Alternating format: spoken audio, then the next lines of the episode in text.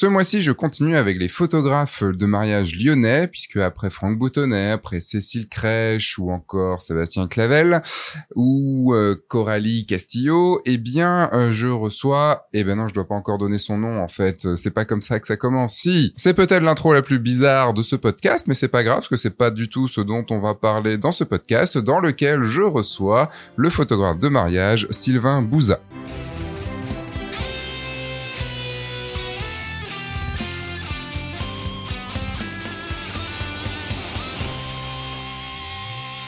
Cette semaine, j'ai le grand plaisir d'accueillir Sylvain Bouza. Et comme je vous l'ai dit un petit peu dans l'intro, il fait partie du fameux gang des Lyonnais avec Franck, Cécile, Sylvain, Coralie, tout ça.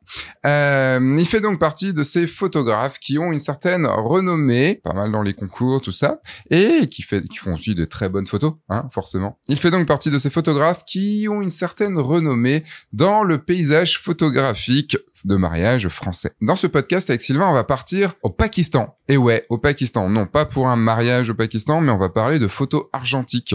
Puisqu'il fait de la photo argentique, également sur les mariages, mais il est parti faire un reportage photo au Pakistan et j'en envie de savoir en quoi ça avait pu l'aider, en quoi ça avait pu le transformer peut-être son, son travail sur des, sur du mariage puisqu'il est parti quand même sur des camps de réfugiés, des choses comme ça, donc choses pas forcément faciles. On parlera également de qu'est-ce que l'émotion pour lui euh, dans la photo de mariage puisqu'il se vend sur ce terme-là. On parlera également de son approche, de comment il fait pour être très avenant avec les autres, comment il arrive à nouer contact avec les autres très facilement. On évoquera aussi de pourquoi il travaille dans un gang, dans le gang des Lyonnais. Alors bon, évidemment, hein, de ce que je dis à ne pas confondre avec le vrai gang des Lyonnais, hein, quand même, mais je pense que vous aurez compris.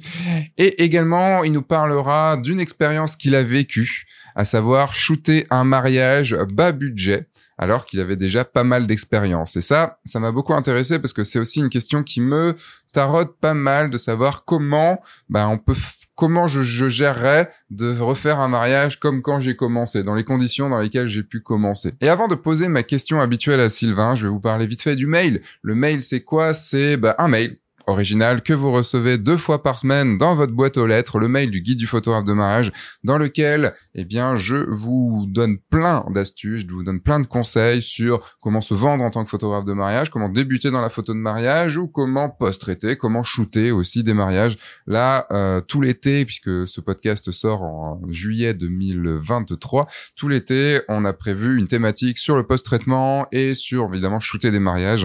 Et il y a pas mal de beaux petits mails là-dedans. Allez, maintenant, c'est parti. Je vais poser à Sylvain la question qui fait stresser. Eh ben, ça commence. On va voir. Euh, par, par une question que tous les auditeurs, que tous les auditeurs attendent.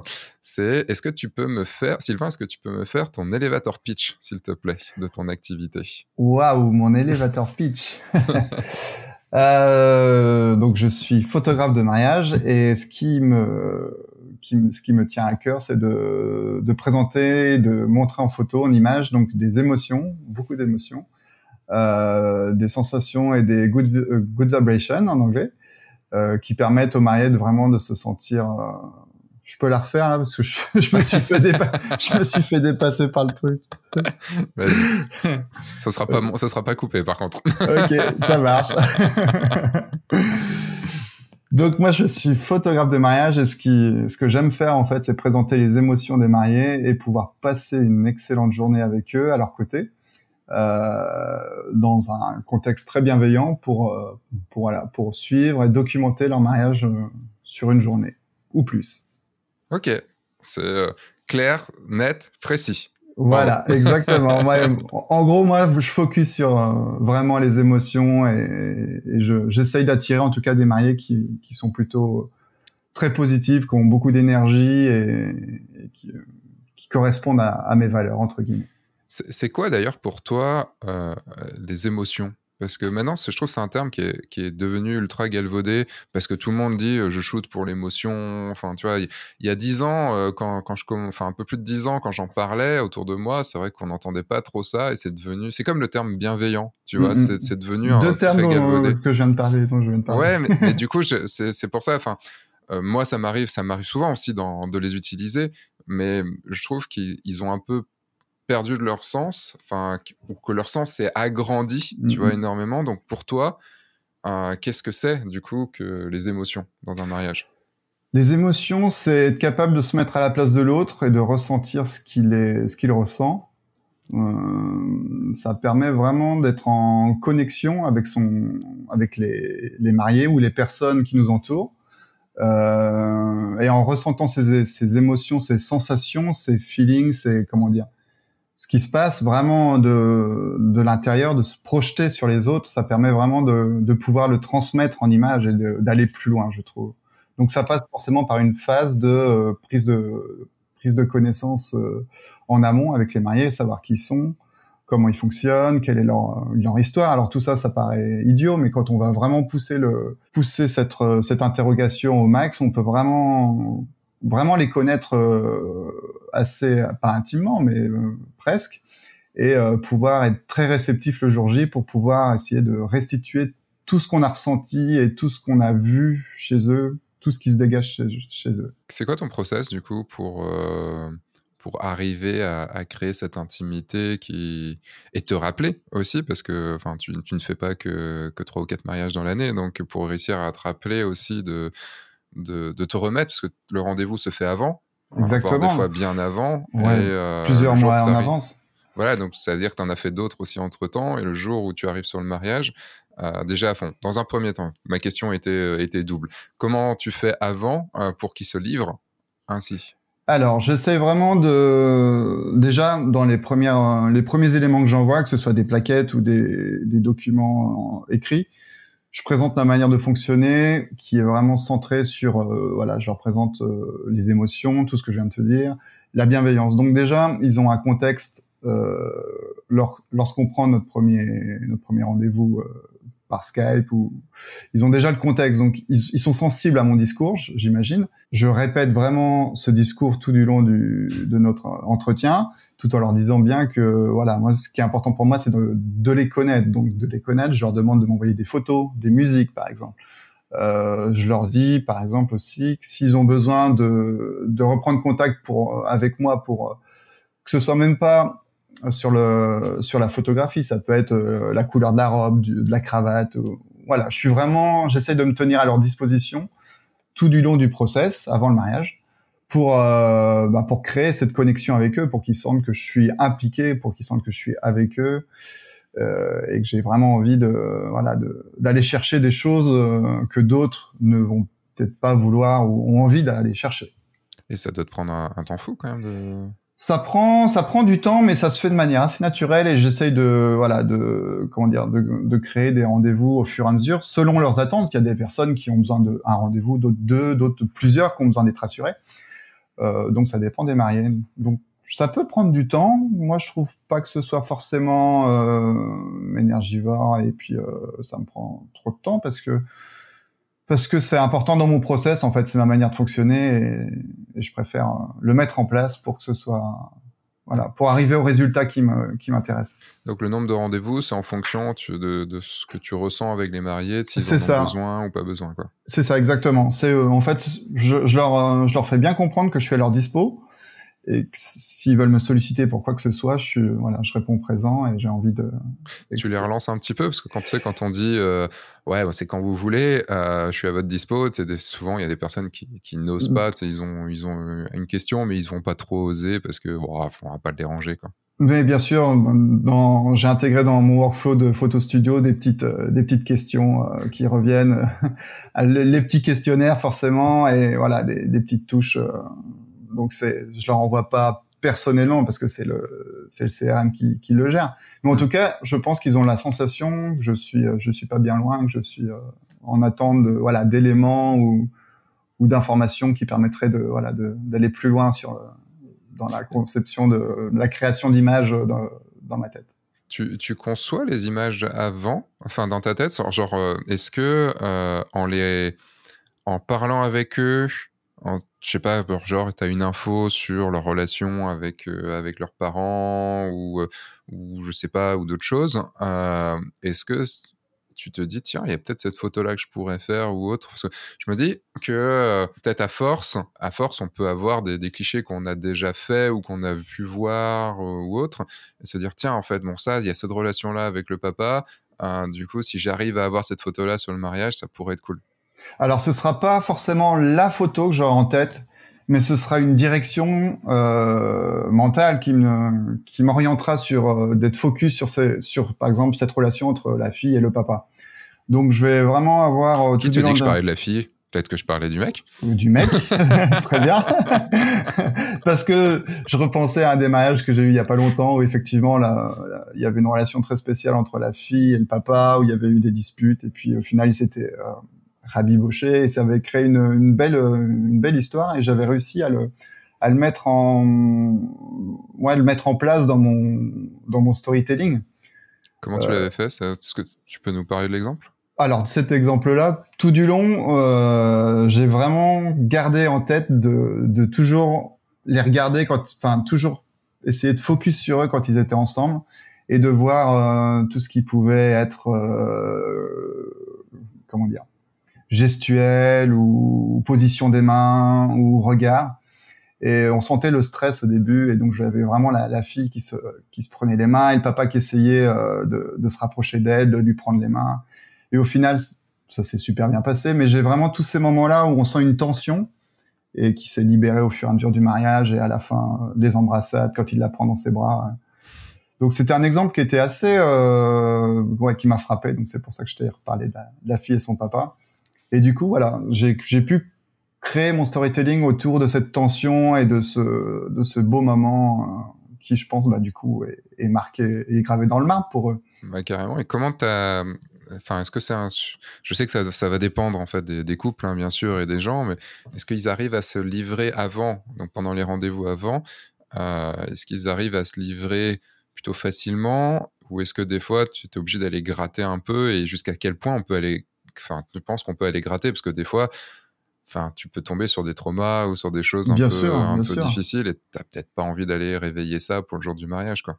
Alors généralement, ils se, livrent plutôt assez facilement parce que je pense que ceux qui m'ont contacté ont déjà visité mon site ou connaissent un peu mon travail, donc ont une orientation de ma vision de la photographie de mariage. Du coup, ils ont ils ont peut-être reçu les informations comme quoi j'aimais j'aimais vraiment aller dans donc toujours dans les émotions que j'aimerais vraiment en apprendre beaucoup sur eux pour pouvoir restituer les photos qui correspondent à ce qu'ils sont. Donc ils arrivent, ils sont plutôt, il y a déjà une sensation de, ouais, on est sur le, on, est euh, sur la même, euh, sur la même longueur d'onde. On mm. arrive à s'entendre, on arrive à se comprendre, on a les mêmes codes, on a, voilà, c'est des gens qui, qui voyagent, qu'on, j'ai mis quelques petites clés tout au cachées dans mon site qui permet de, voilà, de capter euh, des gens qui correspondent à, mes, voilà, à ma, cible en fait, clairement. Hein. Mm. Et euh, ils arrivent à se livrer plutôt facilement même, hein, et c'est plutôt sympa. Donc bah, c'est un truc que j'ai pu voir. Euh, je le vois avec mes élèves et il y a, y a, plein de fois où les gens me disent, enfin les élèves me disent, bah ouais, bon, j'ai essayé de les faire parler et, euh, et en fait, euh, j'ai dû, enfin, ils répondaient par oui, par non, ils développaient pas.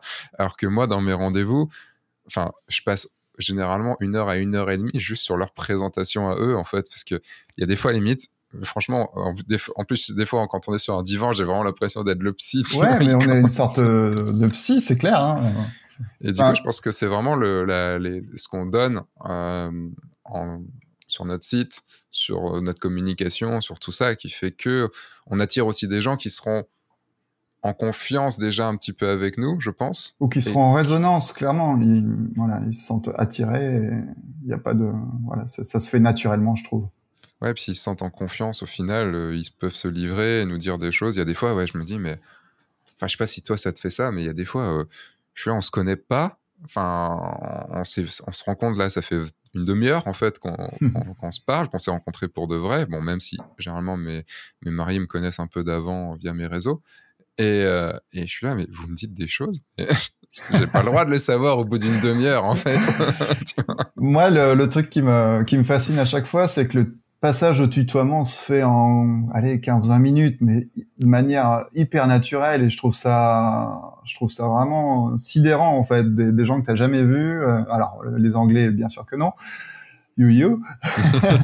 Mais euh, les, voilà, les quelques Français avec qui je travaille, euh, je trouve ça assez euh, assez marrant de voir qu'en quelques qu'en quelques minutes on arrive à, à rentrer dans leur bulle au point de pouvoir se tutoyer. euh, et puis au final, ça libère euh, beaucoup de choses, je trouve.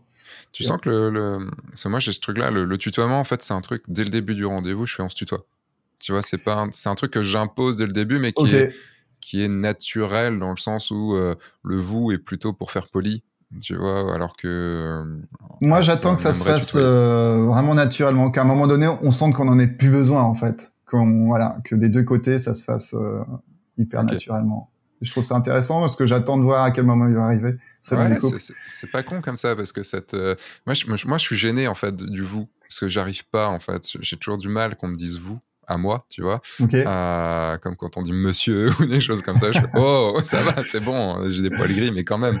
Euh, et euh, et je me dis j'ai envie de casser le truc tout de suite, tu vois. je- pour moi, ce serait plus une gêne d'être dans le vous. Alors, Alors- que toi, je comprends le jeu, enfin le jeu, pas le. Oui, oui, le. le, le, le, le, le J-E-U, euh, le jeu de, de se dire, OK, je vais regarder à quel moment ils me font vraiment confiance. Et donc, à ce moment-là, je pourrais tutoyer parce qu'ils vont commencer à me tutoyer. Parce que j'ai pas envie de leur imposer en fait. J'ai envie que ce soit eux qui qui, qui sentent qu'ils en ont besoin de passer à autre chose. Ça, Ok. voilà, je coche je, je coche une, une case en fait. Hmm. Je pas, on, on avance. Ouais, non, c'est une autre façon, plus, plus douce. Euh, moi, je me dis surtout que, en fait, j'ai l'impression qu'on est gêné du vous. Et du coup, je veux casser cette gêne tout de suite. Ok. Tu vois C'est peut-être c'est peut-être toi qui es gêné. Ah ouais, je, je dis, je suis gêné, mais après, ouais, il y a une autre relation aussi, du fait que souvent, comme je te dis, mes clients me suivent sur les réseaux et comme. euh, oui, du coup, ils peuvent facilement te tutoyer très facilement parce que euh, ta présence est voilà, ils ont. Tu vois, dès le premier mail, ça m'arrive souvent. euh, bon, je te tutoie parce que. Enfin, tu sais, ils me disent ça. Bon, je te tutoie parce que je te, je te vois depuis longtemps. Donc, Oui, c'est vrai que c'est une autre façon aussi. Exactement, mais c'est chouette, ça doit être sympa aussi d'aller directement dans le dans le tutoiement euh, d'emblée sans que ce soit. Puis ça dépend aussi de notre manière de faire. Enfin, dans le sens où euh, toi, tu as peut-être besoin aussi que ça arrive naturellement, alors que moi, j'ai besoin que ça arrive tout de suite. Tu le provoques. Et comme je le provoque, mais pas de façon méchante, tu vois, comme moi, c'est naturel pour moi d'aller dans, dans ce sens-là tout de suite. Bah, du coup, même, je pense que même avec tes clients à toi, tu vois, si, euh, si, euh, si on avait par exemple le même, euh, les- le même, on voyait le même couple et que eux me connaissaient pas, je pense que je ferais pareil, tout simplement. euh, Ok. Et si je sens du, parce que des fois il y a ça, ah ouais, mais j'arrive pas à vous, j'arrive pas à tutoyer, et donc du coup, bah, c'est pas grave. Euh, à chaque vous, je rajouterai euh, 10 euros sur la facture, il y a pas de problème. Là, c'est bon. Mais c'est une blague et ça se sent en fait, tu vois, c'est Oui, ils réagissent et puis du coup, boum, t'as brisé la glace et ça se fait hyper naturellement. bah, si tu le dis en te forçant, ça se voit. C'est ça le truc. Mhm. C'est pour ça qu'il faut, on prend des conseils d'un peu partout. C'est ce que je vois, j'entends, enfin, beaucoup des gens qui écoutent ce podcast, tu vois, vont prendre tes conseils, vont prendre les conseils de quelqu'un d'autre, de tout ça et tout.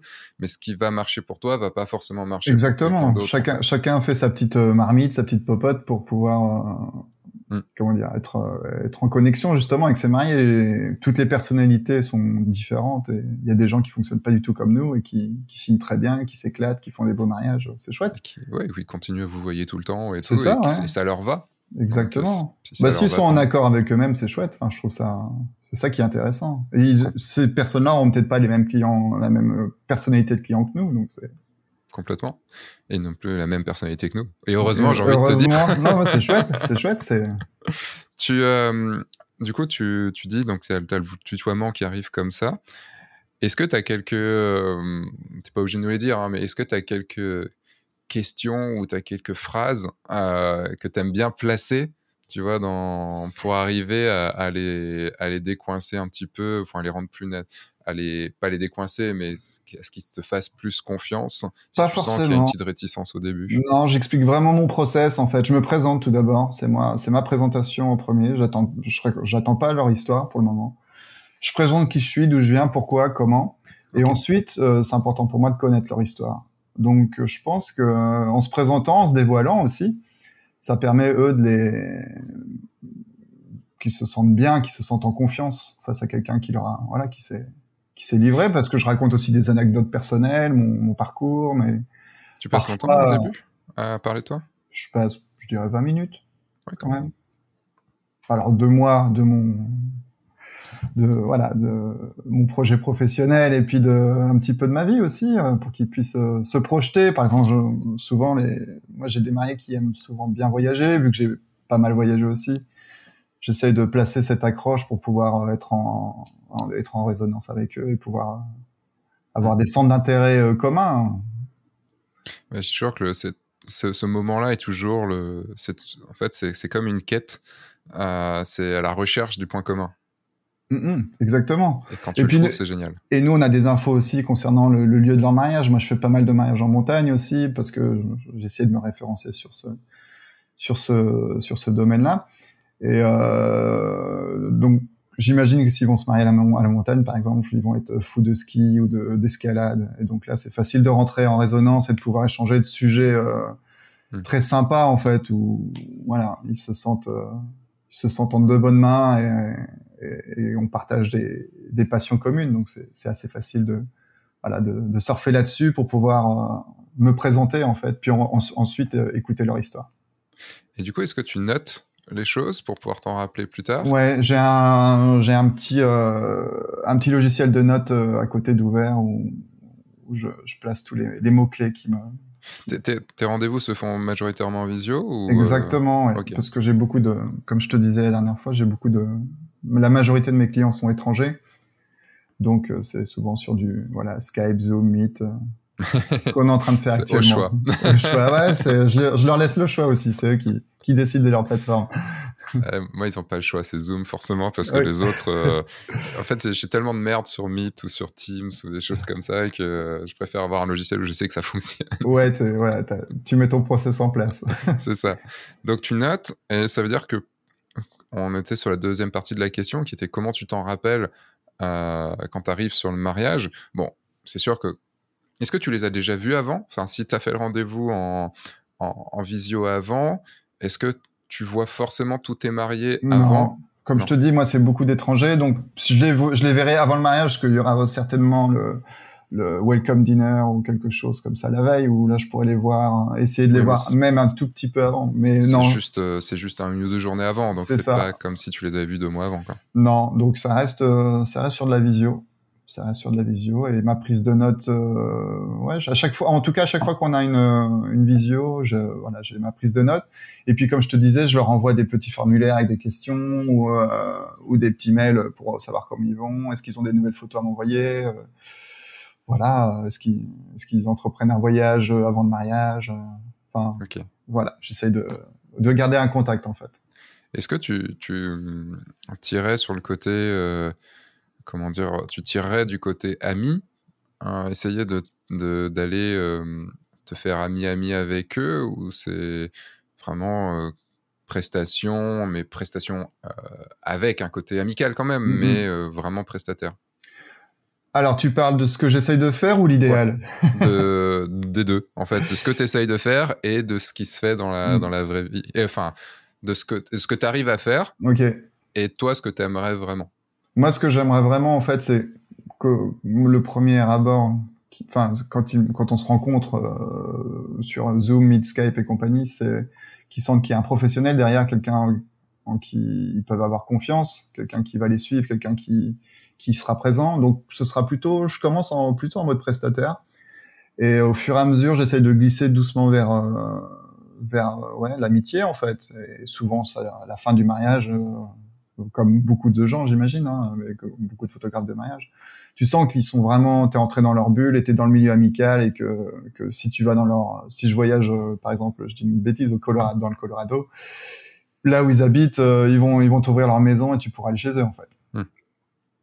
Ouais, c'est dingue ce, le fait que tu aies pas mal d'étrangers comme ça. Tu dis, bah, j'ai peut-être une maison partout dans le monde. Bah, c'est ça en fait. Et puis ça s'est déjà concrétisé, donc c'est génial, c'est génial. Donc oui, j'essaie vraiment de, de, glisser du prestataire euh, pro au pas l'ami, mais le voilà le, la personne, le témoin, le, le, confident en fait et qui est, qui est là aussi pour les aider le jour du mariage. Moi, j'insiste énormément aussi sur ce point. Hmm. Je suis pas juste le photographe, je suis là pour les aider s'ils ont la moindre souci, problème, quoi que ce soit. Ce qui arrive, ça arrive. Hein, parfois, je suis là pour euh, voilà pour dénouer des situations, euh, les aider. Et ça, il y a une part de je pense qu'ils se sentent en confiance en fait. Et à partir du moment où la confiance est gagnée, on peut, on peut aller, on peut, on peut vraiment faire ce qu'on veut en tant que photographe. Hmm. C'est, je vais mettre un, je fais, je profite de ce que tu viens de dire. Je pensais pas du tout l'aborder là maintenant, mais euh, nous on s'est rencontrés du coup il y a deux semaines ou trois semaines, je sais plus. Euh, le, parce que bon, pour potentiellement un projet, je vais pas en parler comme ça parce que je veux pas dévoiler les choses de, dont on a, dont on a parlé. Mais en gros, tu, tu reviens donc d'un, tu reviens d'un, enfin t'es revenu, t'es revenu quand ton voyage du coup? Euh, Fin janvier. Fin janvier. Euh, du coup, c'était au Pakistan. Pakistan, c'est ça, je voulais pas dire une bêtise. Euh, où tu t'es, euh, où as commencé à faire un reportage euh, sur, un, sur un endroit très spécifique. Je, je, vais te laisser le dire parce que je veux pas dire de bêtises non plus. Alors, je, tu voulais parler duquel plus euh, le comment on appelle ça les le, la tribu tu parles plus ouais, ou, euh, ou le, fait, le camp réfugié? euh, bah potentiellement les deux en fait ce que je okay. en fait je voulais aller de je, je veux passer en fait du côté où tu dois acquérir la confiance des mariés et je voulais mettre ça en parallèle avec le fait d'acquérir la confiance de gens d'inconnus que tu okay. que, où tu arrives dans un pays tu arrives dans un endroit et euh, et le plus difficile, ça va être l'autorisation de faire les photos, donc la mmh. confiance qu'ils qui vont te donner pour, euh, pour accepter de, de se livrer et que tu puisses faire des photos dans des moments qui peuvent être euh, des fois euh, compliqués. Ouais, enfin ça va. Pourquoi tu me prends Alors photo, ça c'est la c'est la question à 1000 points ça avec euh, avec ta question euh, par exemple je pourrais faire des workshops euh, en veux-tu en voilà. Bien sûr. Bon je te demande pas de, de non, faire non, 4 non. heures de workshop là-dessus mais juste non non mais ce qui est comment génial tu c'est abordes que le truc quoi. ce qui est génial c'est qu'il y a beaucoup de de personnes qui sont photographes qui voyagent un petit peu qui me demandent vraiment qui sont intrigués et intéressés sur la manière dont je je, je fonctionne pour réaliser ces images là j'ai pas de recette euh, magique. Hein, c'est vraiment, je pense que je suis comme ça en fait. J'aime, je suis curieux de l'autre et euh, j'ai une facilité à me, me rapprocher euh, des autres et de pouvoir euh, accéder à une part de leur vie euh, sans forcément mettre en place des, des éléments précis. J'ai pas un schéma en fait. C'est, je pense que c'est, euh, c'est plutôt, ça, ça fait partie de ma personnalité. Est-ce que c'est quelque chose que tu as travaillé C'est quelque chose que j'ai travaillé en fait euh, au fur et à mesure des voyages, de mes, de mes, comment on appelle ça, de mes expériences. Euh, effectivement, hein, il y a eu des, des choses qui ont fonctionné, d'autres moins, et maintenant je tends à aller vers les choses qui, qui, fonctionnent. Et dans différents pays aussi, à chaque fois, il faut se réadapter, faut voilà, il y a une part d'adaptation qui est d'adaptabilité qui est hyper importante. D'adaptabilisation. Euh, voilà, exactement. Et, euh, et du coup, euh, cette facilité, en fait, maintenant, j'y vais sans filer. Je m'en fous si ça marche pas, ça marche pas. Si ça marche, c'est chouette. Je j'ai pas d'attente en fait. Même si je fais pas de photos, c'est chouette. Au moins, j'aurais discuté avec quelqu'un. Bah, c'est un truc moi qui me qui me fascine parce que euh, je suis. Je, je, dirais pas que j'ai peur de l'autre. Euh, c'est pas le cas. mais je suis souvent en méfiance de l'autre en fait. C'est sûrement par tout ce que j'ai pu vivre quand j'étais gamin et tout, et j'ai jamais fait le travail non plus de, tu vois, d'enlever cette méfiance. Et euh, comme je dis souvent, j'aime pas les gens, mais j'aime bien le gens. Ok. Et donc quand je suis amené à parler avec quelqu'un en particulier, passer le, le, la première frontière, tu vois, qui, il y a un truc. Je pense que c'est un sujet que j'aimerais bien développer du coup avec toi sur ce podcast. Super. Euh, le, tu vois, vendredi dernier, j'étais, j'étais à Paris, j'étais à la soirée du Nikon Film Festival et de remise des prix et, euh, j'étais assis et euh, juste, à, enfin pas juste à côté, mais quasiment à côté, il y a un, photographe qui euh, que que je connais de nom. On se connaît pas comme ça, mais il me connaît de nom, je, je le connais de nom, et je sais qu'il va arriver. Il y a un moment, il arrive. Et, je, et, le premier regard, tu vois, je l'ai vraiment mal vécu parce que j'ai eu l'impression, en fait, il m'a regardé et la façon dont moi je l'ai regardé, j'ai eu l'impression de, tu vois, de pas envoyer des bonnes ondes. Après, on s'est parlé et tout, tu vois, parce que c'était pendant la soirée, donc, enfin, c'était pendant la remise des prix, donc on s'est pas parlé à ce moment-là, mais après, on s'est parlé et ça a été. Mais tu vois, il y a le jeu de regard. Le jeu de regard, il est pas du genre. Euh, ultra bienveillant avec un gros sourire et genre c'est trop cool euh, je suis content de te voir ou de te rencontrer ou même si on se connaît pas et tout ouais, ça. de te connaître. J'ai ce premier truc qui est plus de je ne sais en fait je suis démuni tu vois je, je ne sais pas comment j'arrive pas à contrôler mon visage ou que mon, ou laisser aller mon visage pour euh, faire en sorte que ça envoie quelque chose de, de, de bienveillant tu vois enfin d'amical okay, ouais, alors qu'après, tout se passe très bien, il n'y a, a, aucun problème. Quoi. Et du coup, toi, tu as, réussi à travailler ça ou Je pense, non, non, je pense que c'est vraiment c'est naturel, c'est inné. Limite, moi, je suis euh, trop, euh, comment dire, naïf ou je vois la, la vie de peut-être d'une manière euh, un peu trop. Ok. Euh, monde des bisounours, voilà. Donc j'en reviens un peu de ça justement. J'ai eu des, des, d'autres expériences qui, qui m'ont un peu redescendu de, de ce truc-là. convenu de ah c'était ça avait l'air enfin ça, ça, aurait dû être bien et en fait non je me suis fait. Euh, voilà exactement donc du coup maintenant je j'essaye de garder ce truc en tout cas tout en le contrôlant c'est-à-dire en allant pas trop loin en essayant d'être respectueux. Euh, ne pas trop aller non plus euh, se faire emmener dans des choses qu'on n'a pas envie. Je, je, je, pose mes frontières en fait. Euh, mais généralement, en tout cas pour la partie voyage et mariage, euh, ça reste quand même une relation euh, superficielle. Je rentre pas non plus dans le cadre familial intense ou comment dire. Là, je pense plus au voyage. Mmh. Il y a toujours une limite. Je suis, je suis un, un voyageur et même si je m'intéresse aux gens qui m'invitent chez eux, que je passe des super bons moments, s'il y a des choses qui ne me plaisent pas ou je sens que c'est un petit peu borderline, voilà, je mets le, stop et puis euh, je, m'éloigne en fait. Ça n'arrive, c'est arrivé quasiment jamais. Mais euh, maintenant, je fais attention à ça. Euh, quand tu arrives, par exemple, bah, dans, dans, le camp de réfugiés que as pu, que as pu dans lequel tu as pu être, comment tu vas vers les gens? Enfin, c'est parce qu'en plus, tu parles si tu peux, vous arrivez à parler la même langue ou euh, Là, il parlait, il parlait anglais quand même. Ok.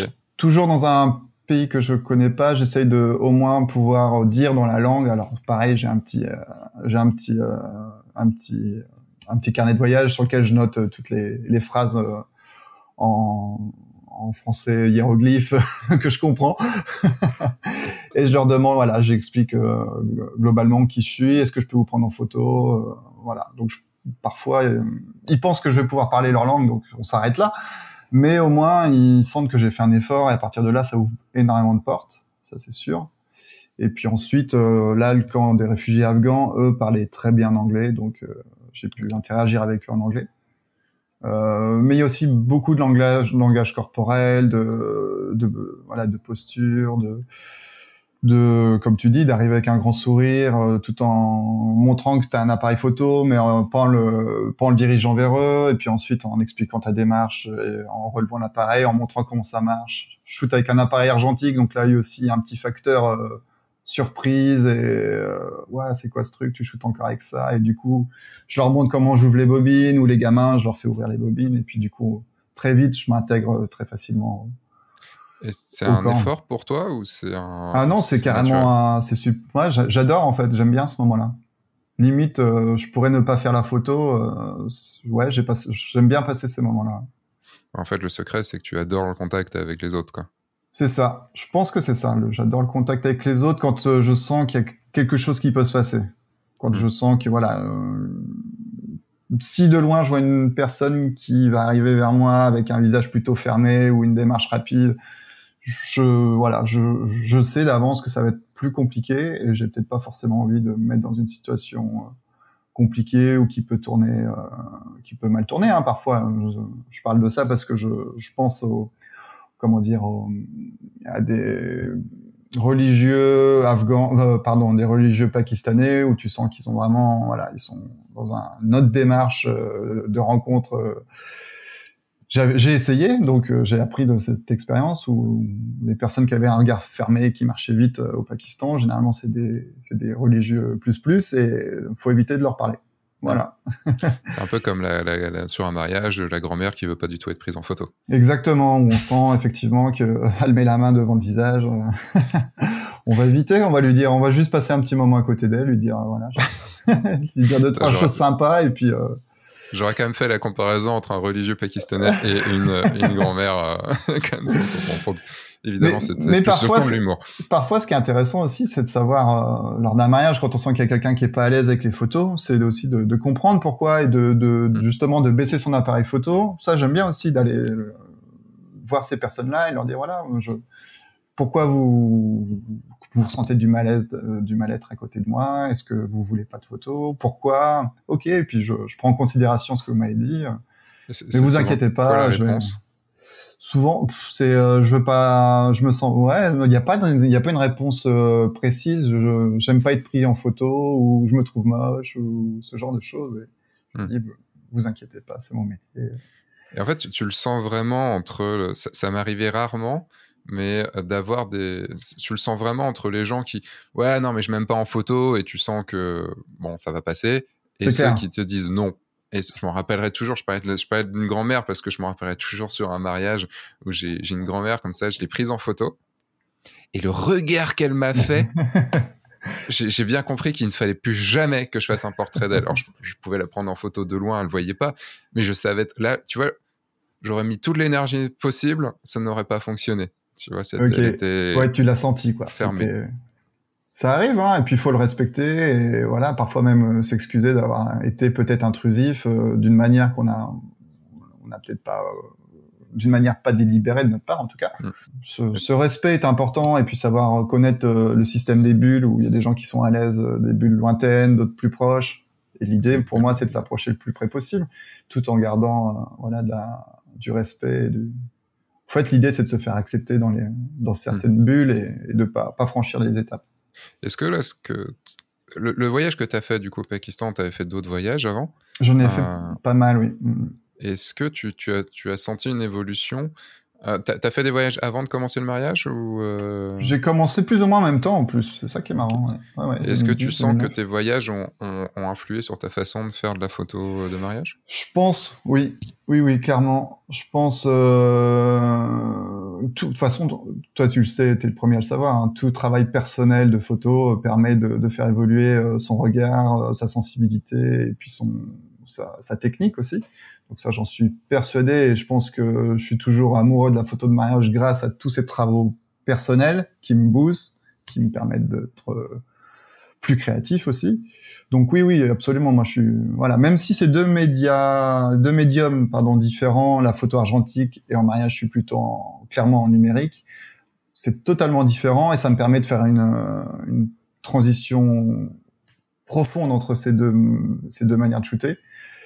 Euh, mais du coup, je retrouve euh, la sensibilité sur les lumières, des choses que parfois euh, dans le dans le rush du mariage j'oublie ou je focus tellement sur euh, les interactions des gens que ça me permet de, de prendre du recul et de, de, souffler en fait, de pas être dans une démarche de mitraille et de il me faut le moment, il me faut le moment. De temps en temps, faut prendre du recul, regarder ce qui se passe autour et voilà, ça m'a, enfin en tout cas la photo de voyage m'a appris ça pas mal. Ouais. Et ça Genre, est-ce que dans un mariage, tu, à un moment, tu shootes, t'es dans ton truc et tout, et, et tu vas repenser à, tu sais, comme dans un film, tu sais, où tu as le flashback du truc, seul du moment que tu as vécu dans un, dans un, dans un voyage, d'une rencontre que tu as faite, et, et tu, te tu te rappelles l'enseignement qu'il y a eu à ce moment-là, et donc du coup, dans là, tu reviens dans le mariage, et ah ok, je vais refaire ça, hmm. et j'y repense. Est-ce que, est-ce y a des interactions comme ça? Ce sera pas trop ça. Ce sera par exemple, euh, je vais shooter, je dis une bêtise, je suis dans l'église, je, je shoot les mariés, je shoot les mariés, et puis euh, je vais me dire ah tiens, euh, je vois une, lumière qui tombe, je sais pas des, fenêtres, et tout de suite ce, cette lumière va m'interpeller. Et là je me dis ah tiens en voyage, qu'est-ce que j'aurais fait avec cette lumière? Parce que en voyage j'ai le temps, je fais ce que je veux, j'ai pas de j'ai pas de compte à rendre au marié ou à qui que ce soit, je, je suis créatif de comme je le souhaite. Et euh, je me dis, bah, l'image importante, je l'ai. Maintenant, je vais essayer de créer par rapport à ce que moi, ma sensibilité me, dit de faire, en fait. Donc, euh, repartir un peu dans ce mode voyage. Maintenant, c'est mon, euh, c'est maintenant le moment de faire l'image créative ou sympa, ou en tout cas qui, qui va être, qui va avoir le petit plus. Et, à ce moment-là, je vais essayer de la chercher. Ok. C'est, euh, mais oui, tu as, tout à fait raison sur le côté euh, le travail personnel, enfin le travail à côté hein, du travail professionnel. Euh, on, a, on a commencé le mariage à peu près ensemble, puisque toi c'était 2009, moi c'était 2010. On a fait, enfin, tu as sûrement fait beaucoup plus de mariages que moi, euh, mais j'en ai quand même fait beaucoup aussi. Il y a un moment, on, peut s'ennuyer, on peut se, enfin, on peut avoir la sensation de toujours faire la même chose. On, on, en discutait de, de, faire un mariage dans le même endroit tout le temps. Euh, enfin, ça tient relou, au bout d'un moment, quoi. Pour nous, en tout euh, cas. Ah oui, pour nous, bien mm. sûr, pas pour les mariés, mais. Non, non, mais par exemple, pour d'autres photographes, c'est plutôt ah rassurant. Ça dépend aussi de la ah personnalité. Je pense que, en tout cas, toi comme moi, on a besoin de peut-être euh, changer d'endroit, d'être tout le temps avec euh, des, dans des contextes différents, mm. ce qui permet de toujours faire bouillonner notre créativité. Bah ouais, enfin, moi, enfin, ce serait, je pense que ce serait le, ça deviendrait la pire des corvées d'être tout le temps au même endroit. tu vois, je. Ouais, moi aussi. Enfin, personnellement, ça, voilà, je penserais que mon, mon niveau d'énergie et de créativité baisserait énormément. Mm. J'ai un shooting là que je, que je fais ce week-end euh, où je sais que c'est un shooting fiançailles, donc avant le, avant, le, avant le mariage. Je vais retourner à un endroit où j'ai déjà shooté. J'ai longtemps, parce que c'est le plus facile. Enfin, c'est le plus facile en termes de là où ils sont, de, temps passé, de tout ça, et que le lieu est cool et que j'y étais qu'une fois. J'y pas été non plus beaucoup de fois. Et je me dis, eh, je le fais ou je le fais pas en fait? Ah oui, à ce point. Est-ce que c'est de la fainéantise? Est-ce que c'est, euh, est-ce que non Bah, je dis, on va faire autre chose. Il y a cet endroit-là, mais on va pouvoir aller à d'autres endroits et tout, et ce sera très bien. Ce sera un autre couple dans d'autres conditions et tout ça. Donc je sais que c'est pas comme si j'avais été 20 fois au même endroit, mais il y a quand même ce truc du j'ai déjà fait. Ok, moi ça me dérange moins sur un coup, un one shot, une fois, deux fois, trois fois revenir sur le lieu parce que je, je vais prendre en, compte le fait que la lumière sera jamais pareille. Par exemple, ce sera un autre moment de l'année, euh, les couleurs, l'énergie sera pas la même, donc je vais, je vais pouvoir me, je vais pouvoir essayer d'autres choses en fait. Hmm. Euh, je, je vais pas essayer de coller à ce que j'ai fait la dernière fois, donc ça me dérange pas sur euh, quelques fois. Moi, je reviens, ça m'arrive de revenir, par exemple à Chamonix, il n'y a pas 15 000 lieux de réception j'y retourne, euh, mais c'est pas c'est pas non plus hyper régulier, donc ça reste ça reste ok pour moi.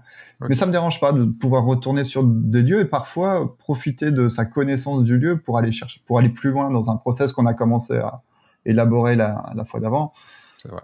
Euh, mais clairement, là, ce que ce qu'on disait avant, de, de faire 10 mariages par an au même endroit, ça c'est impossible. Clairement. Mm pourrais Bon, on a un peu dévié puisqu'on était quand même parti sur la relation avec les gens et l'intégration et la confiance et tout ça. Tu dis quand même que tu as travaillé un petit peu, enfin, tu as dit aussi qu'il y avait un côté naturel d'aller vers les, les gens, mais que tu dis que tu, l'as travaillé quand même, ce côté euh, pouvoir s'intégrer plus facilement, pouvoir, faire avoir, pouvoir avoir la, susciter la confiance plus facilement. Comment tu l'as travaillé? De l'expérience, je pense, au fur et à mesure des années, des, des, contacts euh, avec euh, des, clients. Je pense que j'ai affiné euh, assez sans, sans, comment dire, sans l'analyser en fait. Ça s'est fait pareil un peu naturellement. Moi, je suis pas quelqu'un qui essaye de de mettre des process euh, en, en, place, vraiment de, de faire des rétro-analyses. Mmh. Euh, J'apprends de ce qui n'a pas marché ou ce qui marche bien, et du coup, euh, je tendance à à atténuer ce qui marche, enfin à atténuer les situations où ça marche pas bien pour essayer de valoriser les situations qui fonctionnent bien. De manière, pareil, c'est un peu naturel. Et je devrais effectivement mettre en place plus un process euh, plus carré, je pense, pour euh, pour évoluer plus vite peut-être. Mais c'est aussi ma manière de, de progresser. Et j'ai bah, besoin de peut-être me planter euh, pour. Bah, se planter, on a tous besoin, même si c'est pas forcément facile. Mais euh, je pense que c'est aussi le, le, comment dire le, pour moi le fait d'être formateur. En fait, euh, au moment où je suis devenu formateur, j'ai beaucoup eu besoin de beaucoup plus réfléchir à ce que je faisais pour pouvoir l'expliquer. Bien sûr. En fait, moi j'adore en fait ne pas avoir à réfléchir sur ce que je fais pour, et ne pas du coup avoir à l'expliquer et euh, laisser un petit peu le truc venir. Et une fois que c'est fait, bah, là tu peux prendre un peu de recul et dire euh, sais, quand tu dois parler de tes photos, quand tu vas parler de. Quand on te pose des questions comme moi je suis en train de te poser, ou des choses comme ça, tu es obligé, en fait, pour rendre ça un petit peu intelligible et avoir une réponse qui soit pas trop. Euh, bon, c'est comme ça. Euh, tu es obligé de réfléchir un petit peu et de et d'essayer de, comprendre le pourquoi du comment. Et quand tu deviens vraiment formateur, tu es obligé de d'essayer de, de, de, réduire en fait ce que, ce que tu as fait au, enfin, au, comment tu l'as fait et donc comprendre pourquoi et comment tu, as fait les mmh choses. Et, au fur et à mesure, c'est vrai qu'on c'est une, petite déformation professionnelle. C'est du coup comment on fait, comment, euh, pourquoi j'ai fait ci, pourquoi j'ai fait ça, quoi. Moi, moi, je le comprends parce que je l'ai fait évoluer ce, ce process. Donc, euh, ouais, c'est hyper intéressant en fait. de, Mm. de pouvoir se libérer de process, mais en même temps d'avoir conscience qu'on a progressé. Tu t'es jamais imposé, genre, euh, tiens, euh, sur ce voyage-là ou sur ce mariage-là, en fait, je vais tester telle chose, enfin, pour euh, pour voir si ça marche un petit peu mieux. Si, Ou, si, si. Ça, ça m'est déjà arrivé d'avoir des, des idées très précises de, de situations que j'aimerais pouvoir capturer. Alors, je parlais pas forcément de photos que tu voulais faire, mais plus de d'intégration. Donc, euh, en- Mm. tu vois, genre, euh, bah, je vais tenter une approche où je vais être peut-être un peu plus euh, un peu plus direct, ou je vais arriver avec un grand sourire et je vais essayer de de je suis- enfin, je pense En termes, de, me- en termes de comportement?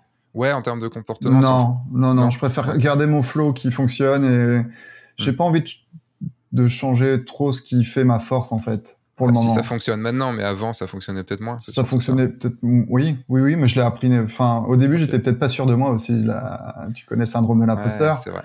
Donc, euh, je pense que j'ai évolué euh, à mon rythme en fait, sans, sans griller les étapes et en m'imposant rien. Contrairement à l'aspect plutôt technique ou créatif, où là, je, je me suis vraiment mis des, voilà, des, des buts recherchés, à rechercher, euh, qui m'ont permis de progresser plus vite. Parce que cette- ces techniques, j'ai pas, je, je vais, je, peux m'en prendre qu'à moi-même. Tu, euh, tiens, on va, on va changer de sujet du coup et je vais, tu vas dire si la transition est bonne ou pas. J'ai un, j'ai un thème dans, dans ce, ce que je voulais aborder. Donc, tu fais partie du, du groupe des Lyonnais. Alors, pas les, les, pas les, les, Le les gang. gangsters. Hein. on fera pas forcément un film euh, de police, policier sur toi, euh, enfin sur vous. Euh, donc, le gang des Lyonnais qui sont beaucoup passés dans, dans, dans ce podcast avec euh, Franck Boutonnet, avec Cécile Crèche, avec, euh, redis-moi tous les noms. Euh, Là, a David Pommier, par exemple. David ou- n'est pas encore passé. Il n'est pas passé encore. Non. Euh, Il y a Sébastien Olivier. Clavel. euh, Oui, Sébastien, Olivier, euh, enfin toute cette clique, on va dire, de plutôt reporter, enfin dans le sens reportage de mariage, donc euh, plutôt assimilé fearless, on va dire, si on devait mettre des cases, si on devait Ouais, voilà. ranger dans des cases, ce qui est jamais le cas évidemment, hein, mais euh, ça fait combien de temps que tu, tu côtoies ce, ce Je que tu- dirais, ce sont tes amis, quoi? euh, ouais, 7, 6, 7, 8 ans. Alors, je t'avoue que là, tu me poses une colle, mais euh, Enfin, en gros, du coup, ça fait quand même un bout de temps. ouais, ça fait un bout de temps. ouais. Est-ce que vous influencez entre vous du fait qu'on, dès qu'on parle avec quelqu'un, ça, forcément, il y a une petite influence qui se fait. Donc, je, je dis pas qu'il y a forcément genre quelqu'un qui est euh, qui est mal intentionné, qui va influencer les autres. Mais je Bien dis, en sûr. quoi ça va, en quoi ce que fait les autres, votre discussion, les discussions que vous pouvez avoir, est-ce que tu sens que ça peut influencer ce que tu fais? Euh, et, si oui, en quoi? Je pense qu'on partage nos expériences, ce qui nous permet euh, à tous d'avoir une vision plus globale et pas d'être enfermés dans nos dans nos problématiques ou dans nos euh, dans nos joies de, de réalisation. On a, on je pense pas qu'on s'influence, mais en tout cas, on partage nos connaissances et ça c'est hyper important et c'est très très bénéfique pour tout le monde. On, on apprend de l'autre en fait sur euh, Hmm. sur des techniques, sur euh, une manière de mettre en place. Par exemple, ça peut être aussi en marketing ou en, en envoi d'email ou en, ou en technique pure. Et du coup, euh, du coup, ça, ça bénéficie à la communauté et je trouve ça, je trouve ça hyper intéressant. En fait, ma question était plutôt est-ce que, est-ce que vous vous êtes retrouvé parce que vous avez globalement, je dis bien globalement, hein, le, à peu près le même style de, et le, enfin, le même, euh, même envie de faire certaines photos, je vais plutôt dire comme ça, la même, le même envie, la, même envie de faire certaines photos, donc plutôt de moments, de reportages et autres, ou est-ce que euh, du fait d'être ensemble, euh, il y a eu cette mouvance vers, vers cette, ce type de photo et donc d'une certaine euh, potentielle uniformisation? Je dis pas que vous faites exactement Ouais, la même ouais, non, je hein, ce que tu veux dire. je- Bah, inconsciemment, Franck a, Franck qui est le, qui est le plus ancien de, de la borne, enfin, le plus ancien. En tout cas, c'est le, le photographe de mariage qui a le plus de renommée et qui a le plus de background, on va dire. Mm. Nous a emmené euh, peut-être inconsciemment vers euh, ce qu'il aimait faire parce que c'est un, un modèle et c'est une personne qui, voilà, charismatique, qui, qui a une vision, en fait. Carrément. Donc, euh, effectivement, je pense que lui nous a, nous a poussé, en tout cas, et emmené euh, inconsciemment vers euh, ce type d'image et, et la développer, en fait. Hmm. Donc oui, clairement. Puis il y a William aussi qui, voilà, qui, qui est un Bon, peu il est aussi lyonnais dans... sans être lyonnais du coup. Ça oui. il est parti, mais il a, il a toujours son pétateur à Lyon. Il est le bienvenu.